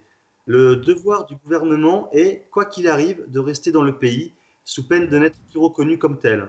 Priver la France de ses défenseurs naturels dans une période de désarroi général, c'est la livrer à l'ennemi, c'est tuer l'âme de la France, c'est, par conséquent, rendre impossible sa renaissance. Je suis donc d'avis de ne pas abandonner le sol français et d'accepter la souffrance qui sera imposée à la patrie et à ses fils. La renaissance française sera le fruit de cette souffrance. Ainsi, la question qui se pose en ce moment n'est pas de savoir si le gouvernement français demande ou ne demande pas l'armistice, elle est de savoir si le gouvernement français demande l'armistice ou s'il accepte de quitter la France métropolitaine. Je déclare, en ce qui me concerne, que hors du gouvernement, s'il le faut, je me refuserai à quitter le sol métropolitain. Je resterai parmi le peuple français pour partager ses peines et ses misères. L'armistice est à mes yeux la condition nécessaire de la pérennité de la France éternelle. Voilà. Et comment on peut dire que cet homme était un lâche? Non, mais je crois je- surtout que l'exercice du pouvoir était une forme de torture à cette époque-là. Bien sûr. Alors certes, certains vous disent... Henri Guillemin disait oui, euh, il aimait bien se faire des bons restos, euh, Pétain, bon ok d'accord. hein. Mm. Alors je sais pas que c'était un crime déjà pour commencer. Euh, et euh, franchement, c'était une maigre compensation. hein. Par rapport à toutes les couleuvres qu'il a dû bouffer, c'était une maigre compensation. mais, mais tellement. Euh, de, de- de le voir avoir, déf- avoir défendu la France en, en- à Verdun, d'avoir gagné, d'avoir été le héros, un héros national, et, et- et se voir infliger, parce que déjà, à la base, si Pétain est devenu militaire, c'est parce que il est né en, en 1852, il me semble, 53, je, là je perds la date, et euh, il a connu la défaite de 1870, il était dans la revanche. Il pensait que, euh, que un jour il y aurait sûrement un autre conflit, et c'est pour ça qu'il est devenu militaire pour se préparer à défendre la France. Ce qui est arrivé au moment de sa retraite, il est revenu, il a gagné une telle gloire parce qu'il a été vainqueur de Verdun, et là, rebelote, troisième l'Allemagne envahit la France. Et quelle est la solution à la fait sacrifie, sacrifie, et c'est là que je voulais en venir, c'est euh, au petit discours du 7 juin 1940 avec la demande d'armistice. Il dit, et ça c'est le discours que tout le monde connaît, euh, c'est l'appel de Monsieur le Président de la République, j'assume à partir d'aujourd'hui la direction du gouvernement de la Sûr de l'affection de notre admirable armée qui lutte avec un héroïsme digne de ses longues traditions militaires contre un ennemi supérieur en nombre et en armes. Sûr que par sa magnifique résistance, elle a rempli nos devoirs nos alliés. Sûr de l'appui des anciens combattants que j'ai eu la fierté de commander. Sûr de la confiance du peuple tout entier, je fais à la France le nom de ma personne, continuer son malheur. M'arrêter là pour, euh, pour, pour, euh, ce discours. Euh, Qu'est-ce qu'il fait? Il ne fuit pas. Et euh, il sait qu'il va être en première ligne et que c'est le seul à pouvoir gérer la situation. Ô combien, euh, même si on avait voulu mettre quelqu'un d'autre au pouvoir, euh, c'était lui que les Français voulaient. J'ai des petits problèmes de son là. Vous m'entendez? Oui, ça... Pierre Tirement Il y a- en seconde, j'entends encore. oui, il y a des coupures, mais ça, ça reste audible pour l'instant. Ok, super. Bon, bah, poursuivez, cher Sébastien. Voilà. Voilà, pour, terminer, euh, pour terminer le- les, passages de discours, euh, je vais juste terminer par la déclaration du maréchal Pétain à la clôture de son procès, le 14 août 1945. Euh, au cours de ce procès, j'ai gardé volontairement le silence après avoir expliqué au peuple français les raisons de mon attitude. Ma pensée, ma seule pensée a été de rester avec lui sur le sol de France, selon ma promesse, tenter de le protéger et d'atténuer ses souffrances. Quoi qu'il arrive, il ne l'oubliera pas. Il sait que je l'ai défendu comme j'ai défendu Verdun. Messieurs les juges, ma vie et ma liberté sont entre vos mains, et mon honneur, c'est à la patrie que je le. Disposez de moi selon vos- consciences. La mienne ne me reproche rien, car pendant une vie déjà longue, et parvenu par mon âge au seuil de la mort, j'affirme que je n'ai rien eu d'autre ambition que de servir la France. Ça, ça vous met la chair de poule. hein. Voilà. Il, y a, beau- il y a beaucoup de choses qui vous mettent la chair de poule d'ailleurs. Totalement. totalement. Est-ce que. Alors, moi, je vais vous faire euh, deux rapides euh, extraits, deux ou trois. Oui. Euh, ça va pas être long, rassurez-vous. Alors, euh, le premier est issu donc, d'un discours du 29 décembre 1940. Donc, tout ça, c'est des choses que je suis allé prendre euh, plus ou moins dans votre bouquin, Mhm. ou que je cite dans ma préface. Et c'est sur l'individualisme. Pétain nous dit ceci Comprenez bien, mes jeunes amis, que cet individualisme dont nous vantions euh, comme d'un privilège est à l'origine des maux dont nous avons failli périr. Nous Mhm. voulons reconstruire, euh, et la préface nécessaire à toute reconstruction, c'est d'éliminer l'individualisme destructeur. Autre chose, c'est un discours concernant la Constitution, et il nous dit donc que la Constitution doit d'autre part donc réagir contre l'individualisme en s'attachant à organiser et articuler les éléments sociaux composant, composant la nation sous le triple signe de la famille, du travail et de la patrie. Ensuite, euh, donc sur l'école, il nous dit ceci. L'école française de demain enseignera avec le respect de la personne humaine, la famille, la société, la patrie. Elle ne prétendra plus à la neutralité. La vie n'est pas neutre. Elle consiste à prendre parti hardiment. Il n'y a pas de neutralité possible entre le vrai et le faux, entre le bien et le mal, entre la santé et la maladie, entre l'ordre et le désordre, entre la France et l'anti-France. Plus loin.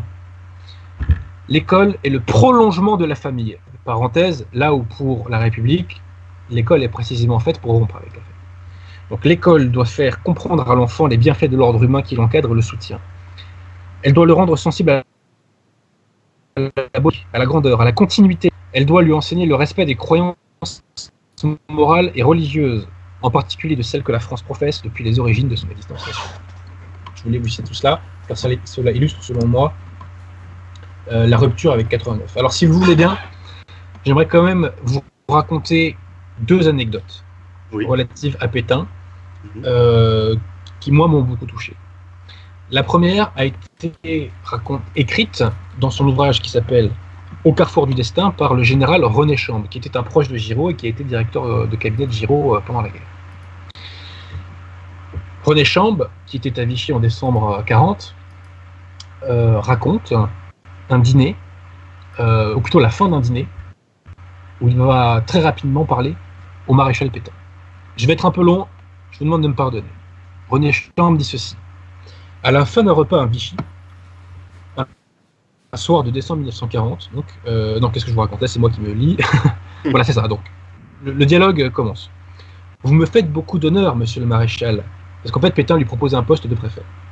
Vous me faites beaucoup d'honneur, monsieur le maréchal. Mais j'aimerais mieux un poste dans l'armée, dans n'importe quelle armée, n'importe quel commandement, n'importe quoi. C'est impossible, vous le savez. Vous êtes nombreux à avoir été mis en congé d'armistice. Que diraient les autres? Alors rien. Je veux rester libre pour l'avenir. Quel avenir? Que voulez-vous dire? Entre... Là, euh, René Champ dit, et maintenant voici euh, les quelques réparties qui à elles seules justifient cette brève relation, qui sans elles serait sans intérêt. La reprise des armes, monsieur le maréchal. La revanche. La reprise des armes? La revanche? Vous y croyez sincèrement à la reprise des armes, à la revanche? Nous y croyons tous avec vous, monsieur le maréchal. C'est dans cet espoir que vous avez conclu l'armistice. C'est vrai, c'est dans cet espoir. Mais l'espoir. L'Angleterre tient le coup, monsieur le maréchal. Oui, l'Angleterre tient le coup. Mais pour combien de temps? Le temps que nous arrivions. Le temps, il faut d'abord refaire la France. Rien n'est perdu, monsieur le maréchal. Vous avez raison, rien n'est perdu. Rien n'est jamais perdu. Mais il est parfois dangereux de vouloir aller trop vite. Il faut être réaliste. D'abord refaire la France. La guerre ne fait que commencer, l'Allemagne sera battue, monsieur le maréchal. Battue Avec qui? Avec quoi et quand? Avec l'Angleterre, avec nous, nos armes, avec l'armée d'Afrique, avec l'Amérique, sans doute. L'Amérique, elle n'a rien en ce moment, pas un char, pas un avion. Nous le savons. Quand elle sera prête, tout sera fait depuis longtemps. L'Amérique viendra, monsieur le maréchal. Le maréchal a porté ses mains ouvertes à hauteur de ses épaules et levé les yeux au ciel. Que Dieu vous entende. L'Allemagne battue, oui, que Dieu vous entende. René Chambre poursuit en commentant. Le maréchal Pétain a répété deux fois que Dieu vous entende, avec une intonation profonde, une voix sourde et pénétrée qui ne permet aucun doute sur la réalité du vœu ardent qui habite son cœur. Que l'on ait pu l'accuser par la suite d'avoir collaboré avec l'ennemi et souhaité sa victoire pour des fins politiques est une ignominie. Le témoignage que j'apporte ici est bien mince, mais il a sa valeur. Il s'ajoute à une infinité d'autres beaucoup plus importants. Le maréchal Pétain en 1940 souhaite la défaite de l'Allemagne, la libération de la France par ses armes et celle de ses alliés. Mais il a peur que ne soit qu'un rêve. Il est impressionné par la puissance militaire allemande, il redoute qu'elle soit invincible. Voilà ce que je voulais euh, vous citer comme euh, anecdote intéressante. Et alors, permettez-moi, je suis un peu long et je m'en excuse et je vous rends la parole, bien sûr. Mais je voulais en citer une autre, j'avais absolument pas prévu de le faire, mais il s'avère que j'ai mon petit document Word sous les yeux. Alors autant le faire partager aux internautes. Exactement, je vous en prie. Alors c'est issu d'un personnage que j'aime beaucoup, qui s'appelle Gabriel Jantet, qui était un comploteur. Si ça c'est pas la classe d'être comploteur dans sa vie, je sais pas ce que c'est. hein. Et Gabriel Jantet, donc, qui était un euh, membre de, divers cabinets de, Pétain, euh, a écrit un ouvrage absolument fabuleux qui, vous prend au trip, qui s'appelle Pétain contre Hitler. Et en fait, euh, Jantet raconte que l'un des membres du cabinet de Pétain, qui s'appelle Henri Ivan, a été arrêté par la milice. Donc la milice arrêtait des membres du cabinet de Pétain. C'est quand même intéressant à savoir. Et donc Pétain va vouloir le faire libérer. Et euh, il appelle euh, les services d'Henriot, il appelle les services de Darnan, et puis chacun se renvoie la balle, et puis euh, etc. Et puis au final on l'embrouille. Mais en fin de journée, on lui donne des assurances comme quoi Henri va être libéré. Pétain alors va sortir de son bureau, et quand il est sur le seuil de sa porte, Gabriel Jantet, donc, qui est l'ami d'Ivan, fonce vers lui. Pour lui dire, si vous partez maintenant, nous ne reverrons plus Ivan. Donc, je, vous ai fait un petit euh, résumé pour euh, vous faire comprendre ensuite ce qui arrive. Donc, Jantet écrit, il est 8 heures du soir. Pétain quitte son bureau, la canne à la main, prêt à regagner comme tous les soirs le château de Lonza. Je m'approche de lui, de lui et lui dis Monsieur le maréchal, si vous partez, nous ne reverrons pas Ivan. Il sera remis ce soir à la Gestapo. Il me répond d'un ton sans qu'un muscle de son visage marquât l'impatience ou l'irritation. Je ne pars pas, Jantet. Mais dites-leur que j'attends sur le palier. Cette maîtrise de soi de la part d'un maréchal de France, qui ressent profondément l'outrage fait à sa personne et à sa dignité, est saisissante. Nous sommes, Ménétrel et moi, pénétrés d'une rage froide. Les coups de téléphone se succèdent à la direction de la police. Yvan n'arrivant toujours pas, Pétain regagne son bureau. Enfin, le voici accompagné du commissaire Roure. Il fait au maréchal le récit des heures qu'il a passées avec une vingtaine de détenus, dans une salle du petit casino transformé en prison par la milice, entendant les cris et les plaintes de ceux qui subissent des interrogatoires dans les pièces voisines. Yvan confirme que les reproches formulés contre lui est bien d'avoir communiqué à la presse et aux agences le texte du discours du maréchal au légionnaire. À travers Yvan, c'est Pétain qu'Henri Darnan frappe d'intérieur. Je voulais citer à tout prix cette anecdote, ça, ça m'est venu à l'esprit. Pourquoi? Parce que j'aime cette idée de Pétain qui, s'humilie en quelque sorte Mhm. pour faire avancer les choses. Ce Pétain qui reste assis debout, passez-moi l'expression, comme un con, devant le seuil de son bureau, devant le couloir, pour bien montrer à tout le personnel de Vichy que sa personne a été, euh, comment vous dire, outragée. Mhm. Euh, je trouve ça magnifique. Merci. Et vous évoquez le fait que Pétain était le dernier droit de France. Et bien ça, c'est le comportement d'un roi de France. Voilà. Exactement. Je suis Ça, c'est le vrai comportement d'un roi de France. C'est la dignité de quelqu'un qui incarne la France. Voilà. Et euh, moi, j'aime beaucoup cette anecdote parce qu'elle résume le personnage. Parce que Pétain, c'était un homme de sacrifice. Voilà. Oui. C'est quelqu'un qui s'est sacrifié. Voilà. Et il le dit souvent d'ailleurs. Il est allé jusqu'à sacrifier sa gloire. Parce qu'il savait qu'il avait que des poids prendre là où il est. Exactement, oui. Et l'injustice qu'il a subie, euh, vraiment, moi, je, je ne me remets toujours pas. Voilà. Pardonnez-moi, j'ai été un petit peu long, c'était pas prévu que je parle de ça, mais bon. Non, mais c'était extrêmement intéressant. Alors, est-ce que vous vouliez ajouter autre chose euh, par rapport aux commentaires euh, par rapport à, au, que, que disais-je par rapport aux commentaires? Par rapport au, au- au texte que vous avez cité, ou vous pensez avoir dit l'essentiel? Non, je, je pense avoir dit l'essentiel. Alors, Alors- dans ce cas, est-ce que vous avez d'autres projets d'écriture Dites-nous? Alors oui, j'en ai, euh, j'en ai trois en ce moment. Je suis en train de, je suis en train de Sous réserve que vous.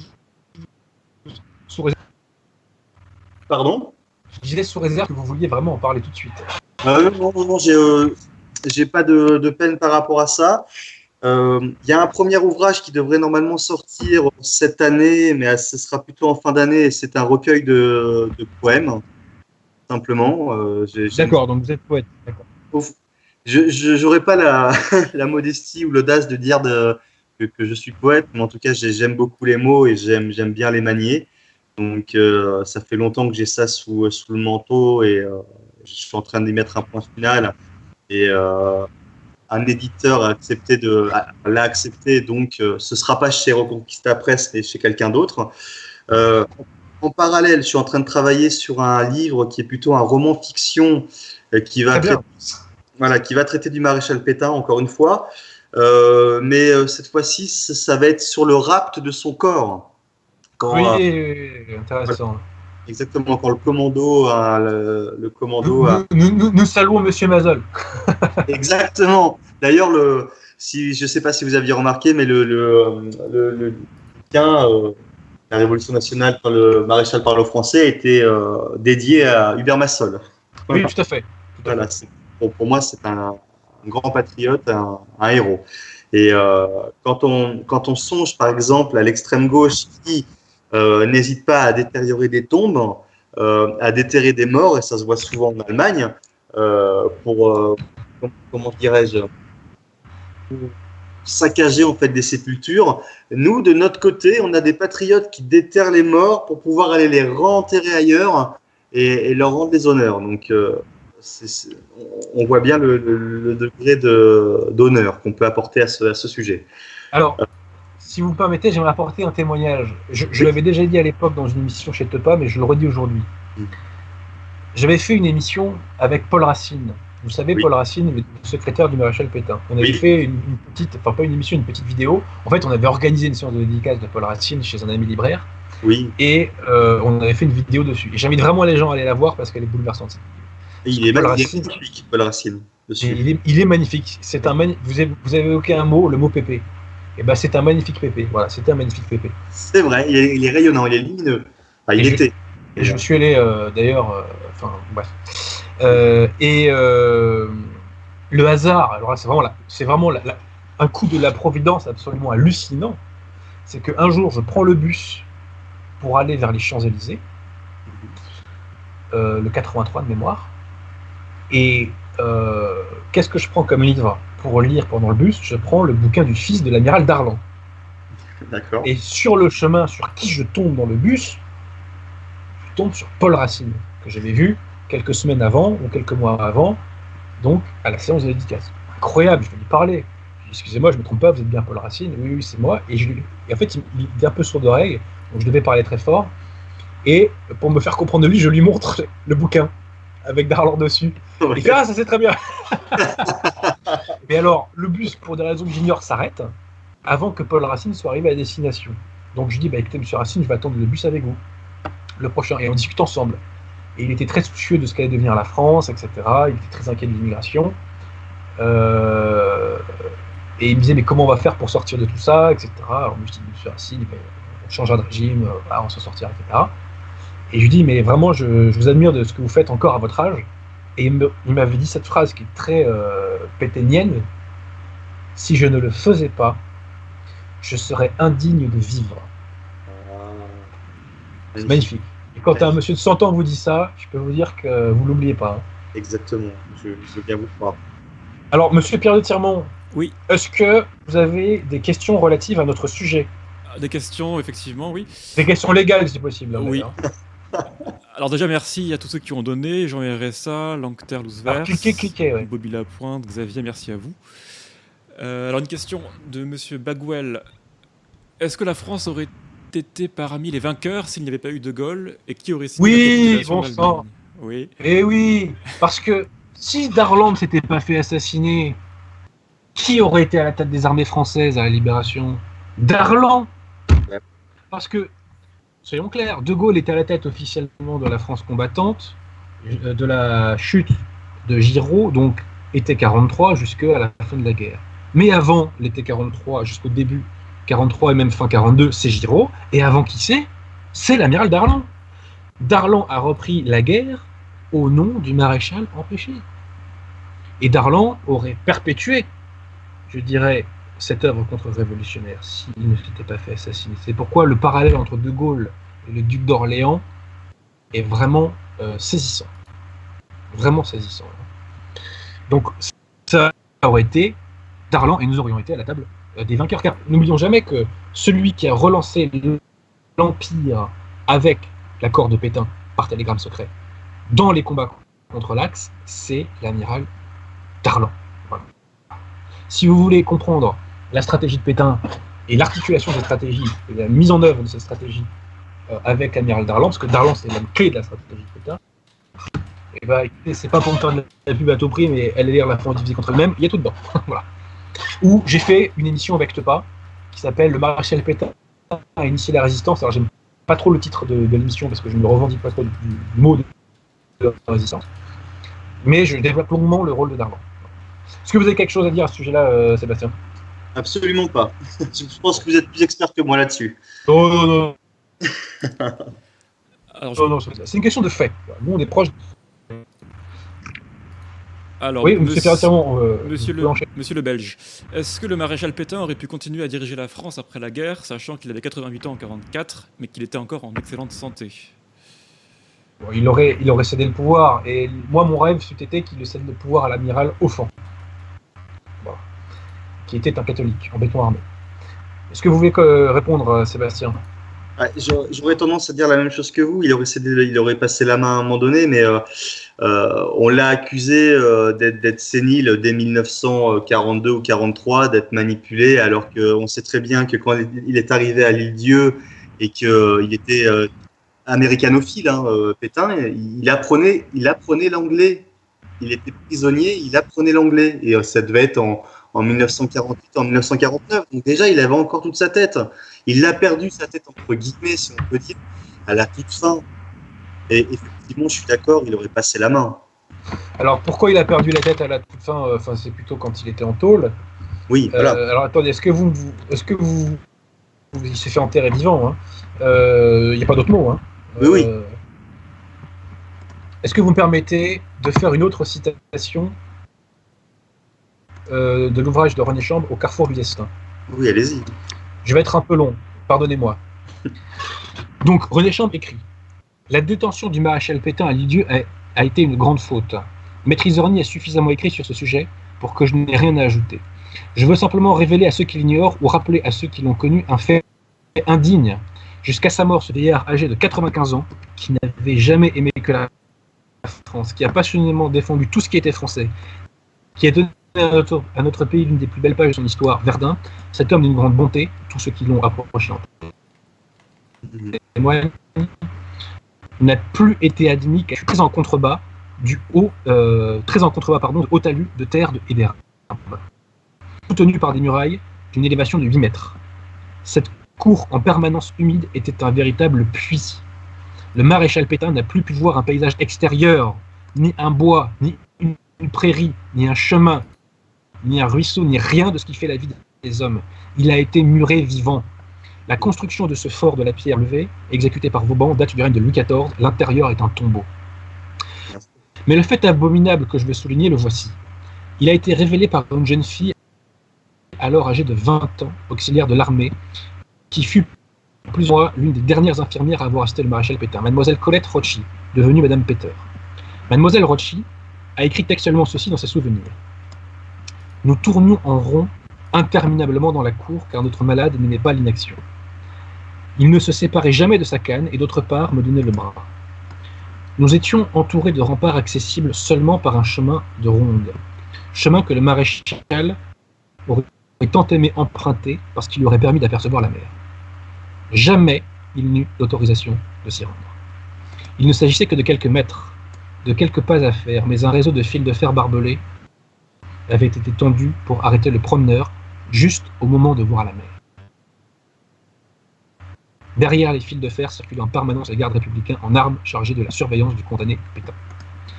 Interrogés au sujet de l'autorité qui avait donné l'ordre d'établir ce barrage, les gardes républicains, qui d'ailleurs ont toujours été tous d'une correction parfaite et même bienveillante à l'égard du marché Pétain, y avaient répondu Nous n'y pouvons rien, ça vient de plus haut.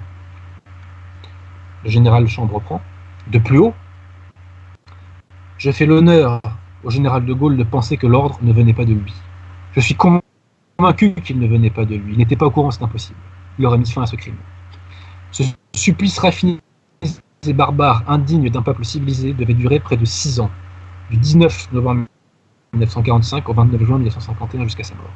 Ce supplice n'aurait pas été inventé par les Chinois, on n'aurait pas fait ça à une bête. Monsieur Pierre de Tirmont, avez-vous d'autres questions? Oui, alors la liste. euh, Alors, question, messieurs. Avez-vous lu La non-épuration de Madame Lacroix-Rie et les biographes des Non, généraux de c'est 40 par grotesque. Max Chiavon? Non Euh, non mais la thèse de la Croix est grotesque. En fait, en gros, comme on n'a pas exterminé tous les collabos, il n'y a pas eu d'épuration, c'est ça qu'on veut dire. Non mais c'est grotesque. Elle veut sans doute pas voir la bouteille à moitié vide, mais elle voit pas la bouteille à moitié pleine. hein. Voilà, c'est, euh, c'est une plaisanterie. La- la- L'épuration a fait à tout le moins plusieurs dizaines de milliers de morts. Les gens qui ont disparu dans les villages, ils ne se sont pas envolés, hein, Madame la croix Hein. Bon. Voilà. Est-ce que vous voulez ajouter quelque chose à ce sujet, euh, Sébastien? Ah, écoutez, non, j'ai pas lu ce livre, mais je suis entièrement d'accord avec votre propos.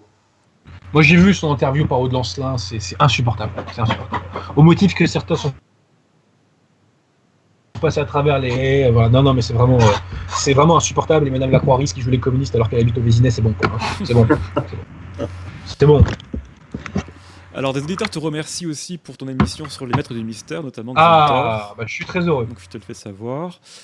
Euh, Monsieur Engel, bonjour. Que pensez-vous de Henri A. Moreau, 40 euh, de son ouvrage 40 millions de pétainistes? Répondez, mon cher Sébastien, vous l'avez évoqué.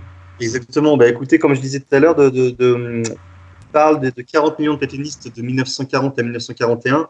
Puis ensuite, euh, en gros, ce qu'il dit, c'est que les, gens ne, croyaient, de moins en moins au maréchal Pétain et qui, euh, lui ont tous plus ou moins tourné le dos et, euh, qu'en fait, euh, être pétainiste euh, à cette époque-là, oh, c'est ce que moi j'en ai tiré, c'était une illusion. Voilà. Mais Amouroux qui, je dirais, dans la mesure de ce qui était possible de faire à l'époque, a essayé de, de contrer la doxa. Voilà. Euh, faut bien comprendre qu'à l'époque, il n'y avait pas Internet, que tout était vraiment euh, très encadré, et qu'il a essayé de limiter la casse, je dirais, de cette euh, historiographie complètement folle et anti-française. Sachant que, bon, il va pas assez loin à mes yeux, bien entendu. mais bon, voilà. Reconnaissons-lui cela. C'est bon. Notre question de Monsieur le Belge est-ce que si le maréchal Foch avait vécu, le destin de la France aurait été différent en 1940 Alors, pour qu'il vive jusqu'en 40, Foch, euh, bon, ça fait vieux, mais euh, on n'en sait strictement rien. Il ne faut pas faire de politique fiction. euh. sincèrement, on peut pas répondre à cette question. Sinon, il y a des questions qui sont pas exactement en thème, mais par rapport à ce que tu as dit avant sur Villiers, par exemple, je peux les poser. Ouais, on, on les reprendra peut-être après. Est-ce Ouais. qu'il y en a d'autres sur le thème d'abord Sur le thème exactement, euh, s'il y avait eu un procès partial, Laval aurait-il pu s'en sortir? Oui, Laval, c'est très compliqué. Je vais pas entendre le, le dossier Laval tout de suite, mais euh, Laval, euh, qui bien sûr, comme tout le monde, a commis des erreurs, qui n'en fait pas et dans des situations aussi extrêmes. Mais j'aimerais vous dire un truc sur Laval tout de même. Vous savez, euh, quand les Allemands donc ont envahi la zone libre, Laval a été convoqué par Hitler. Et il, il y est allé avec un morceau de cyanure de potassium. Parce que si Hitler lui demandait de faire des choses trop euh, inhumaines contre l'honneur, il, il se serait suicidé. Alors attention, en tant que catholique, je condamne le suicide.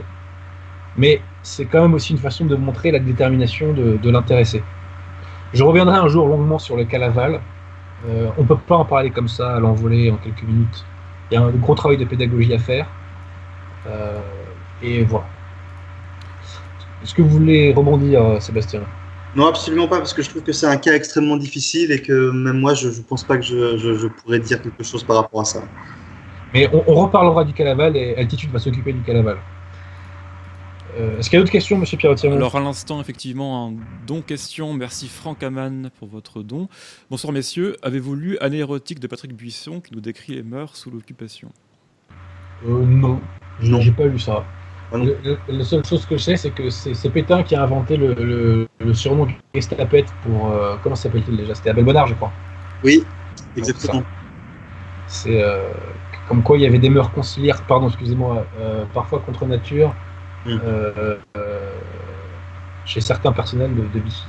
Mais bon, l'homosexualité, malheureusement, c'est dans la nature humaine. hein. Dire, voilà. Vous prenez un, un groupe social, il y a toujours X% d'homosexuels. hein. C'est comme ça. Entendu. Pas de questions dans le thème euh, pour l'instant. Alors Sébastien, avez-vous euh, un mot de la fin on, on est comme à, à qui veut gagner des millions, c'est vous qui avez le dernier mot sur le sujet. Donc est-ce que vous voulez euh, rajouter euh, quelque chose? Euh, je tenais à dire que, que ce livre m'avait valu, comment, comment je pourrais dire ça, des menaces de mort. Voilà. Oh là là là. Et, euh, et aussi. euh, euh, Vous faites bien de le dire. Vous faites bien voilà. de le dire. Donc euh, bon, j'ai- pas pris ça trop euh, sérieusement, mais ça veut dire que le, le sujet euh, agace énormément encore, mais que malgré tous les messages que je reçois et surtout des messages de jeunes gens qui s'intéressent vraiment à, à l'histoire du maréchal Pétain, à l'histoire de la Seconde Guerre mondiale et qui s'interrogent sur la véracité de ce qu'on leur apprend à, à l'école dite nationale. euh, j'ai eu énormément de bons retours par rapport à ça, énormément de, de- de questions.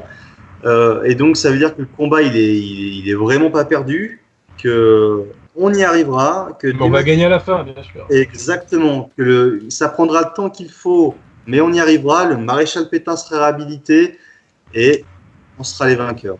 C'est tout ce que je veux, tout ce que je peux dire. Et j'ai foi euh, en ça. Et où où est-ce qu'on peut l'acheter, votre livre? On peut l'acheter à la librairie française, je sais parce que je l'ai vu. Alors, la librairie française, vous pouvez le trouver sur le site euh, de Reconquista Presse. Ouais, le site de Reconquista Presse, ouais. Là, vous avez aussi euh, à la librairie nationaliste. Il est aussi, Ouais. en, il est aussi en vente sur le site de Jeune Nation. Et je crois Ah, excusez-moi, là, ça, ça passe plus, là. Je disais qu'il avait été censuré sur Amazon. Ah, d'accord. Voilà, Bon, bah, écoutez, euh, c'est bien, ça sera un galon pour vous, ça. exactement. J'en suis très fier. Bah, écoutez, Sébastien, je vous remercie de- d'avoir participé à cette émission. Je pense qu'on a fait une belle émission. Je- Euh, une émission française. Voilà, une émission contre-révolutionnaire. tout à fait. Une émission catholique. Je, Euh, Je tenais à, à vous remercier déjà de m'avoir accueilli, de m'avoir invité et aussi d'avoir préfacé mon livre parce que y a pas de quoi, c'est pour la cause. ce qui m'a, ce qui- enfin, là où je vous ai découvert, ça a été justement, je ne vous connaissais pas à l'époque et c'est un ami à moi qui vous suit depuis longtemps et qui m'a dit, toi qui adore le maréchal Pétain, il faut absolument que tu regardes cette vidéo de Monsieur Abozit et de tes pas sur Meta TV. Et c'est là que je vous ai découvert. Et dès que bah, j'ai eu le projet de faire ce livre, bah, boum, j'ai pensé à vous directement. Donc merci beaucoup. Alors, je, je vous coupe parce qu'on a à Bah, l'instant un, un don qui tombe bien qui dit Adrien Gallien, l'invité a-t-il lu l'affaire Dreyfus de Monsieur Abosi? Voit-il un parallèle? Et vous venez de répondre. euh, Euh, Est-ce que j'ai- lu l'affaire Dreyfus d'Adrien Boisy Oui, et si vous voyez un parallèle avec votre travail et vous venez de dire que le travail d'Adrien vous avait inspiré. donc, Oui. euh, Alors, j'ai pas lu le livre, mais à coup part, j'aimerais beaucoup le lire. Non, non, mais vous n'êtes pas le seul, hein, rassurez-vous. Non, parce que c'est marrant, qu'on en parle parce que j'ai euh, j'ai vu le film euh, du, euh, euh, du, du- de, de- de Polanski, là, celui, le film qui était extrêmement décrié. Et je crois que j'ai même pas terminé tellement j'ai été choqué et tellement j'ai trouvé que c'était du nanar. Bah, De toute façon, on en reparlera parce que mon, le deuxième tome de, enfin le deuxième, mon, mon deuxième Dreyfus devrait sortir, alors, pas tout de suite, mais d'ici Oui. un mois et demi ou deux. Bon, bah, écoutez, je vais me jeter euh, pour acheter votre, euh, votre premier tome alors. Bon, euh, je, je précise qu'il n'y a pas de complot entre moi et euh, Adrien Gallien. Et comment il s'appelle euh, Adrien le- Gallien.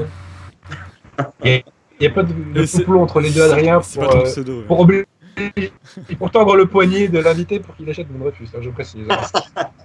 Mais je le ferai avec grand plaisir quand même. J'espère bien. J'espère bien. Bon bah mon cher Sébastien, je vous souhaite une bonne fin de soirée. Bonne fin de soirée à vous aussi, merci. Et puis qui sait, euh, pourquoi pas pour une autre émission pour vos futurs ouvrages. Espérons-le. Merci à vous encore. Merci, bonne soirée à vous. Merci. Au revoir. Alors Monsieur Pierre de Tirmont, dites-moi, euh, bon il est tard, il est très tard, on va peut-être, s'il reste deux trois questions, on peut. Ouais. Alors il y avait une Euh, question sur Philippe de Villiers, je la retrouve. Voilà. Euh, Buctab de Villiers a appelé à voter Macron et s'est toujours battu contre le FN de Jean-Marie. Par contre, pour ce qui est de la Vendée, rien à dire, il a fait beaucoup. Donc c'est un reproche assez sévère en effet. Je sais pas s'il a appelé à voter Macron, ça j'en suis pas certain. hein. J'ai un doute, mais ça me dit quelque chose quand même. Écoute, on, on- vérifiera ça. Euh, mais j'ai j'ai pas le souvenir. hein. Mais ceci posé, euh, bah, il a fait des erreurs, hein, bien sûr.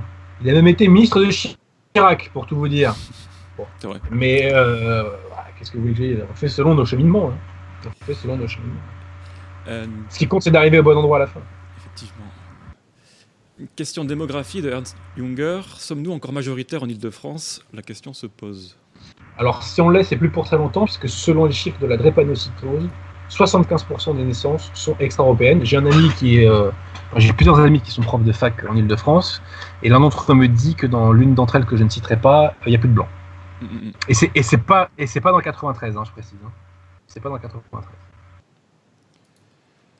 Euh, Alors, un auditeur nous harcèle pour savoir ce que vous pensez, ce que tu penses maintenant des expos sur les juifs euh, eu sous Vichy. Écoute, je les ai pas vues. Et elles étaient pas, elles, elles n'étaient pas à Vichy, elles étaient à Paris. Et ceux qui faisaient ça, c'était pas Ah le oui, gouvernement de Vichy, c'était les collaborationnistes euh, autour, euh, enfin, c'est c'est les réseaux autour de Marcel Déa, de- des gens comme ça, quoi. Voilà. Mais Pétain, à titre individuel, n'était pas antisémite, contrairement à ce qu'on dit.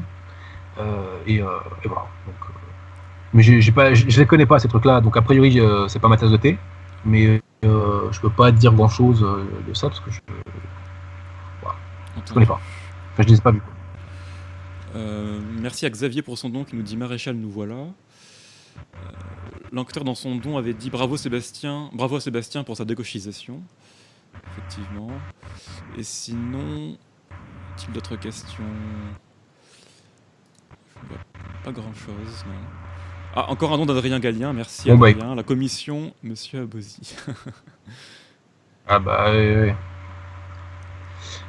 Bah écoutez, euh, on, va, on va pas faire de, des ailes, monsieur Pierre Tirmont. Bah, Simplement pour dire que. Ouais, Si tu avais une bibliographie sur Pétain à nous recommander, euh, qu'on pourrait mettre en commentaire, comme euh, l'amiral Offan a fait un super livre de synthèse. Le problème, c'est que le gros problème, c'est que les bouquins, les bons bouquins, ne, ne sont pas réédités. Donc, par exemple, il y a tous les livres de Louis-Dominique Girard. Il y a euh, Juin 40 de Jacques Laurent.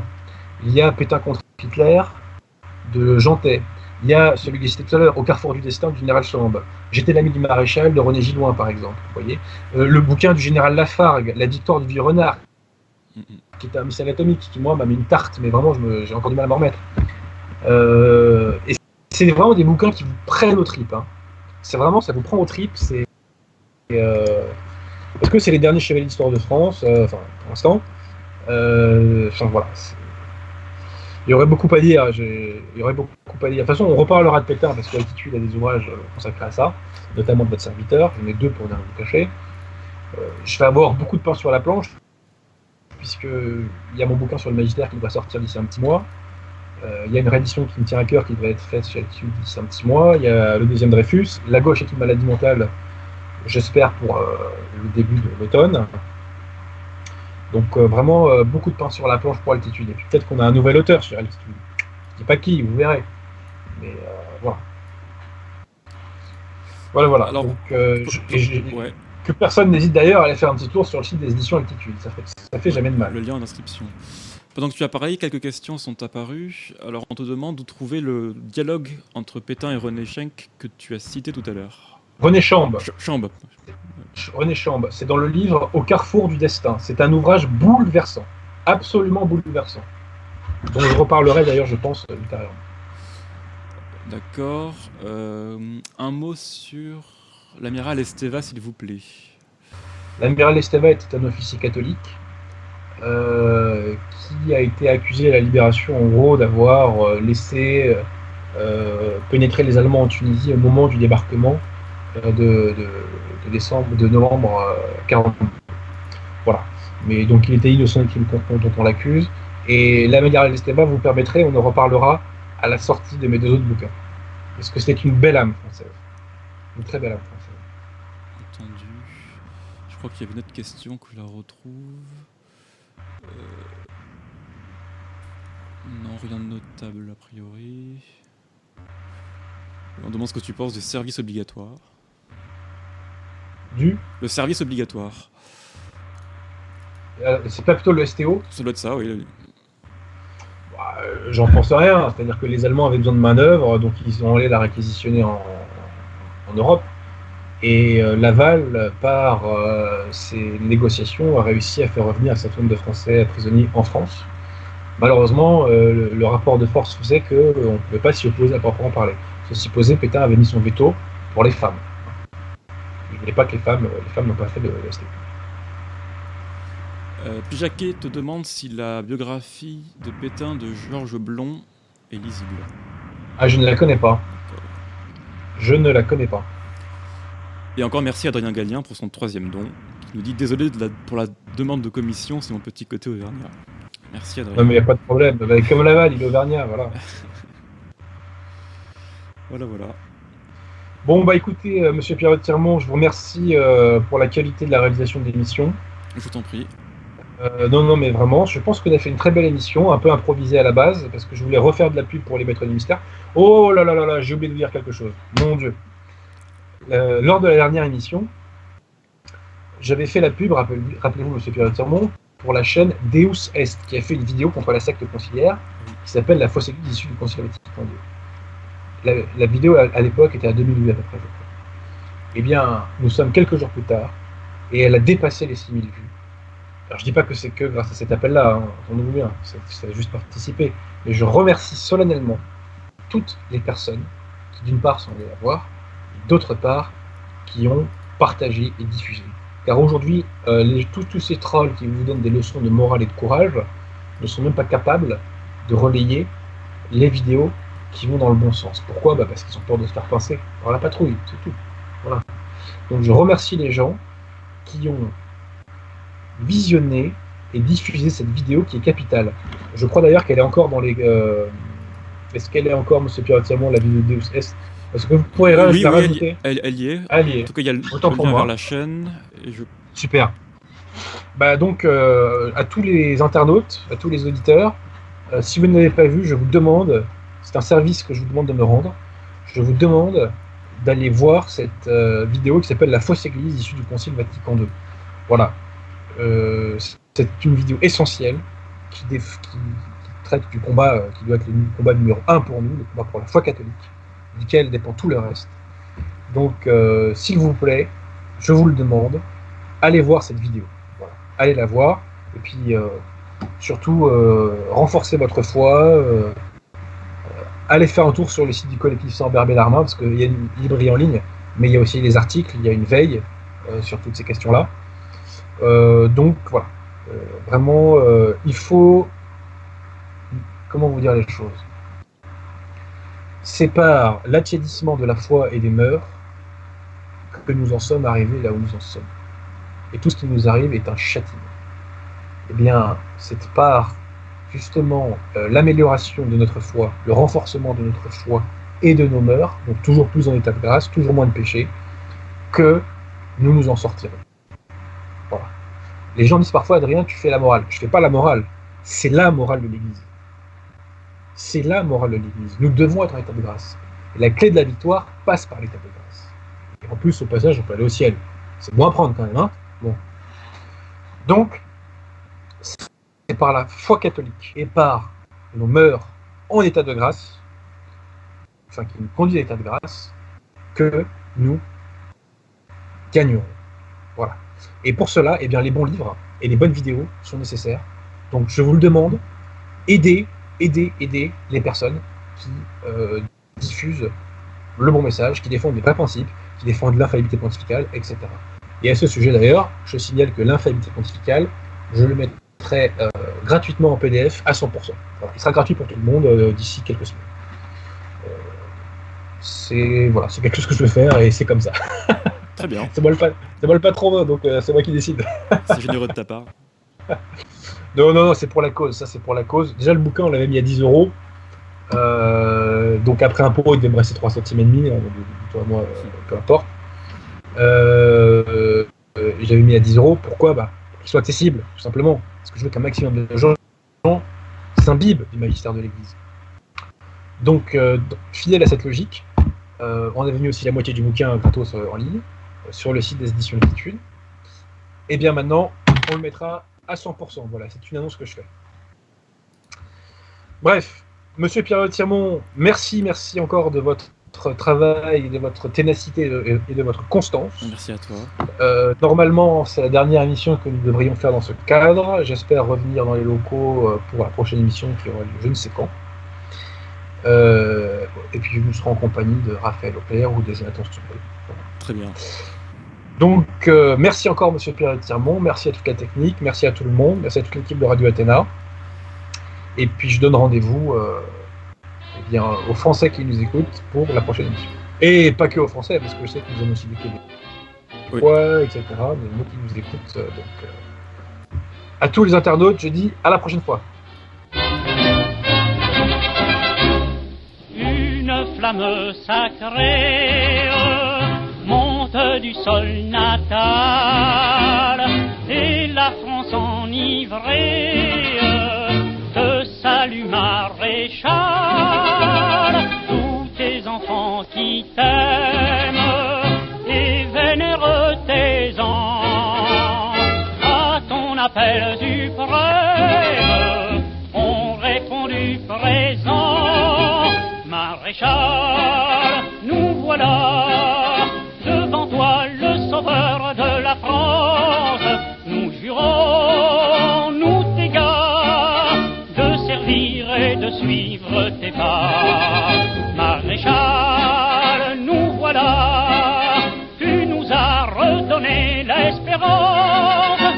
Patrie renaîtra. Maréchal, maréchal, nous voilà. Tu as lutté sans cesse pour le salut commun. On parle avec tendresse du héros de Verdun en nous donnant ta vie, et ta foi.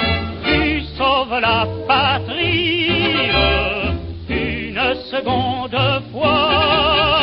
Maréchal, nous voilà, devant toi le sauveur de la France. Nous jurons, nous gars, de servir et de suivre tes pas. Maréchal,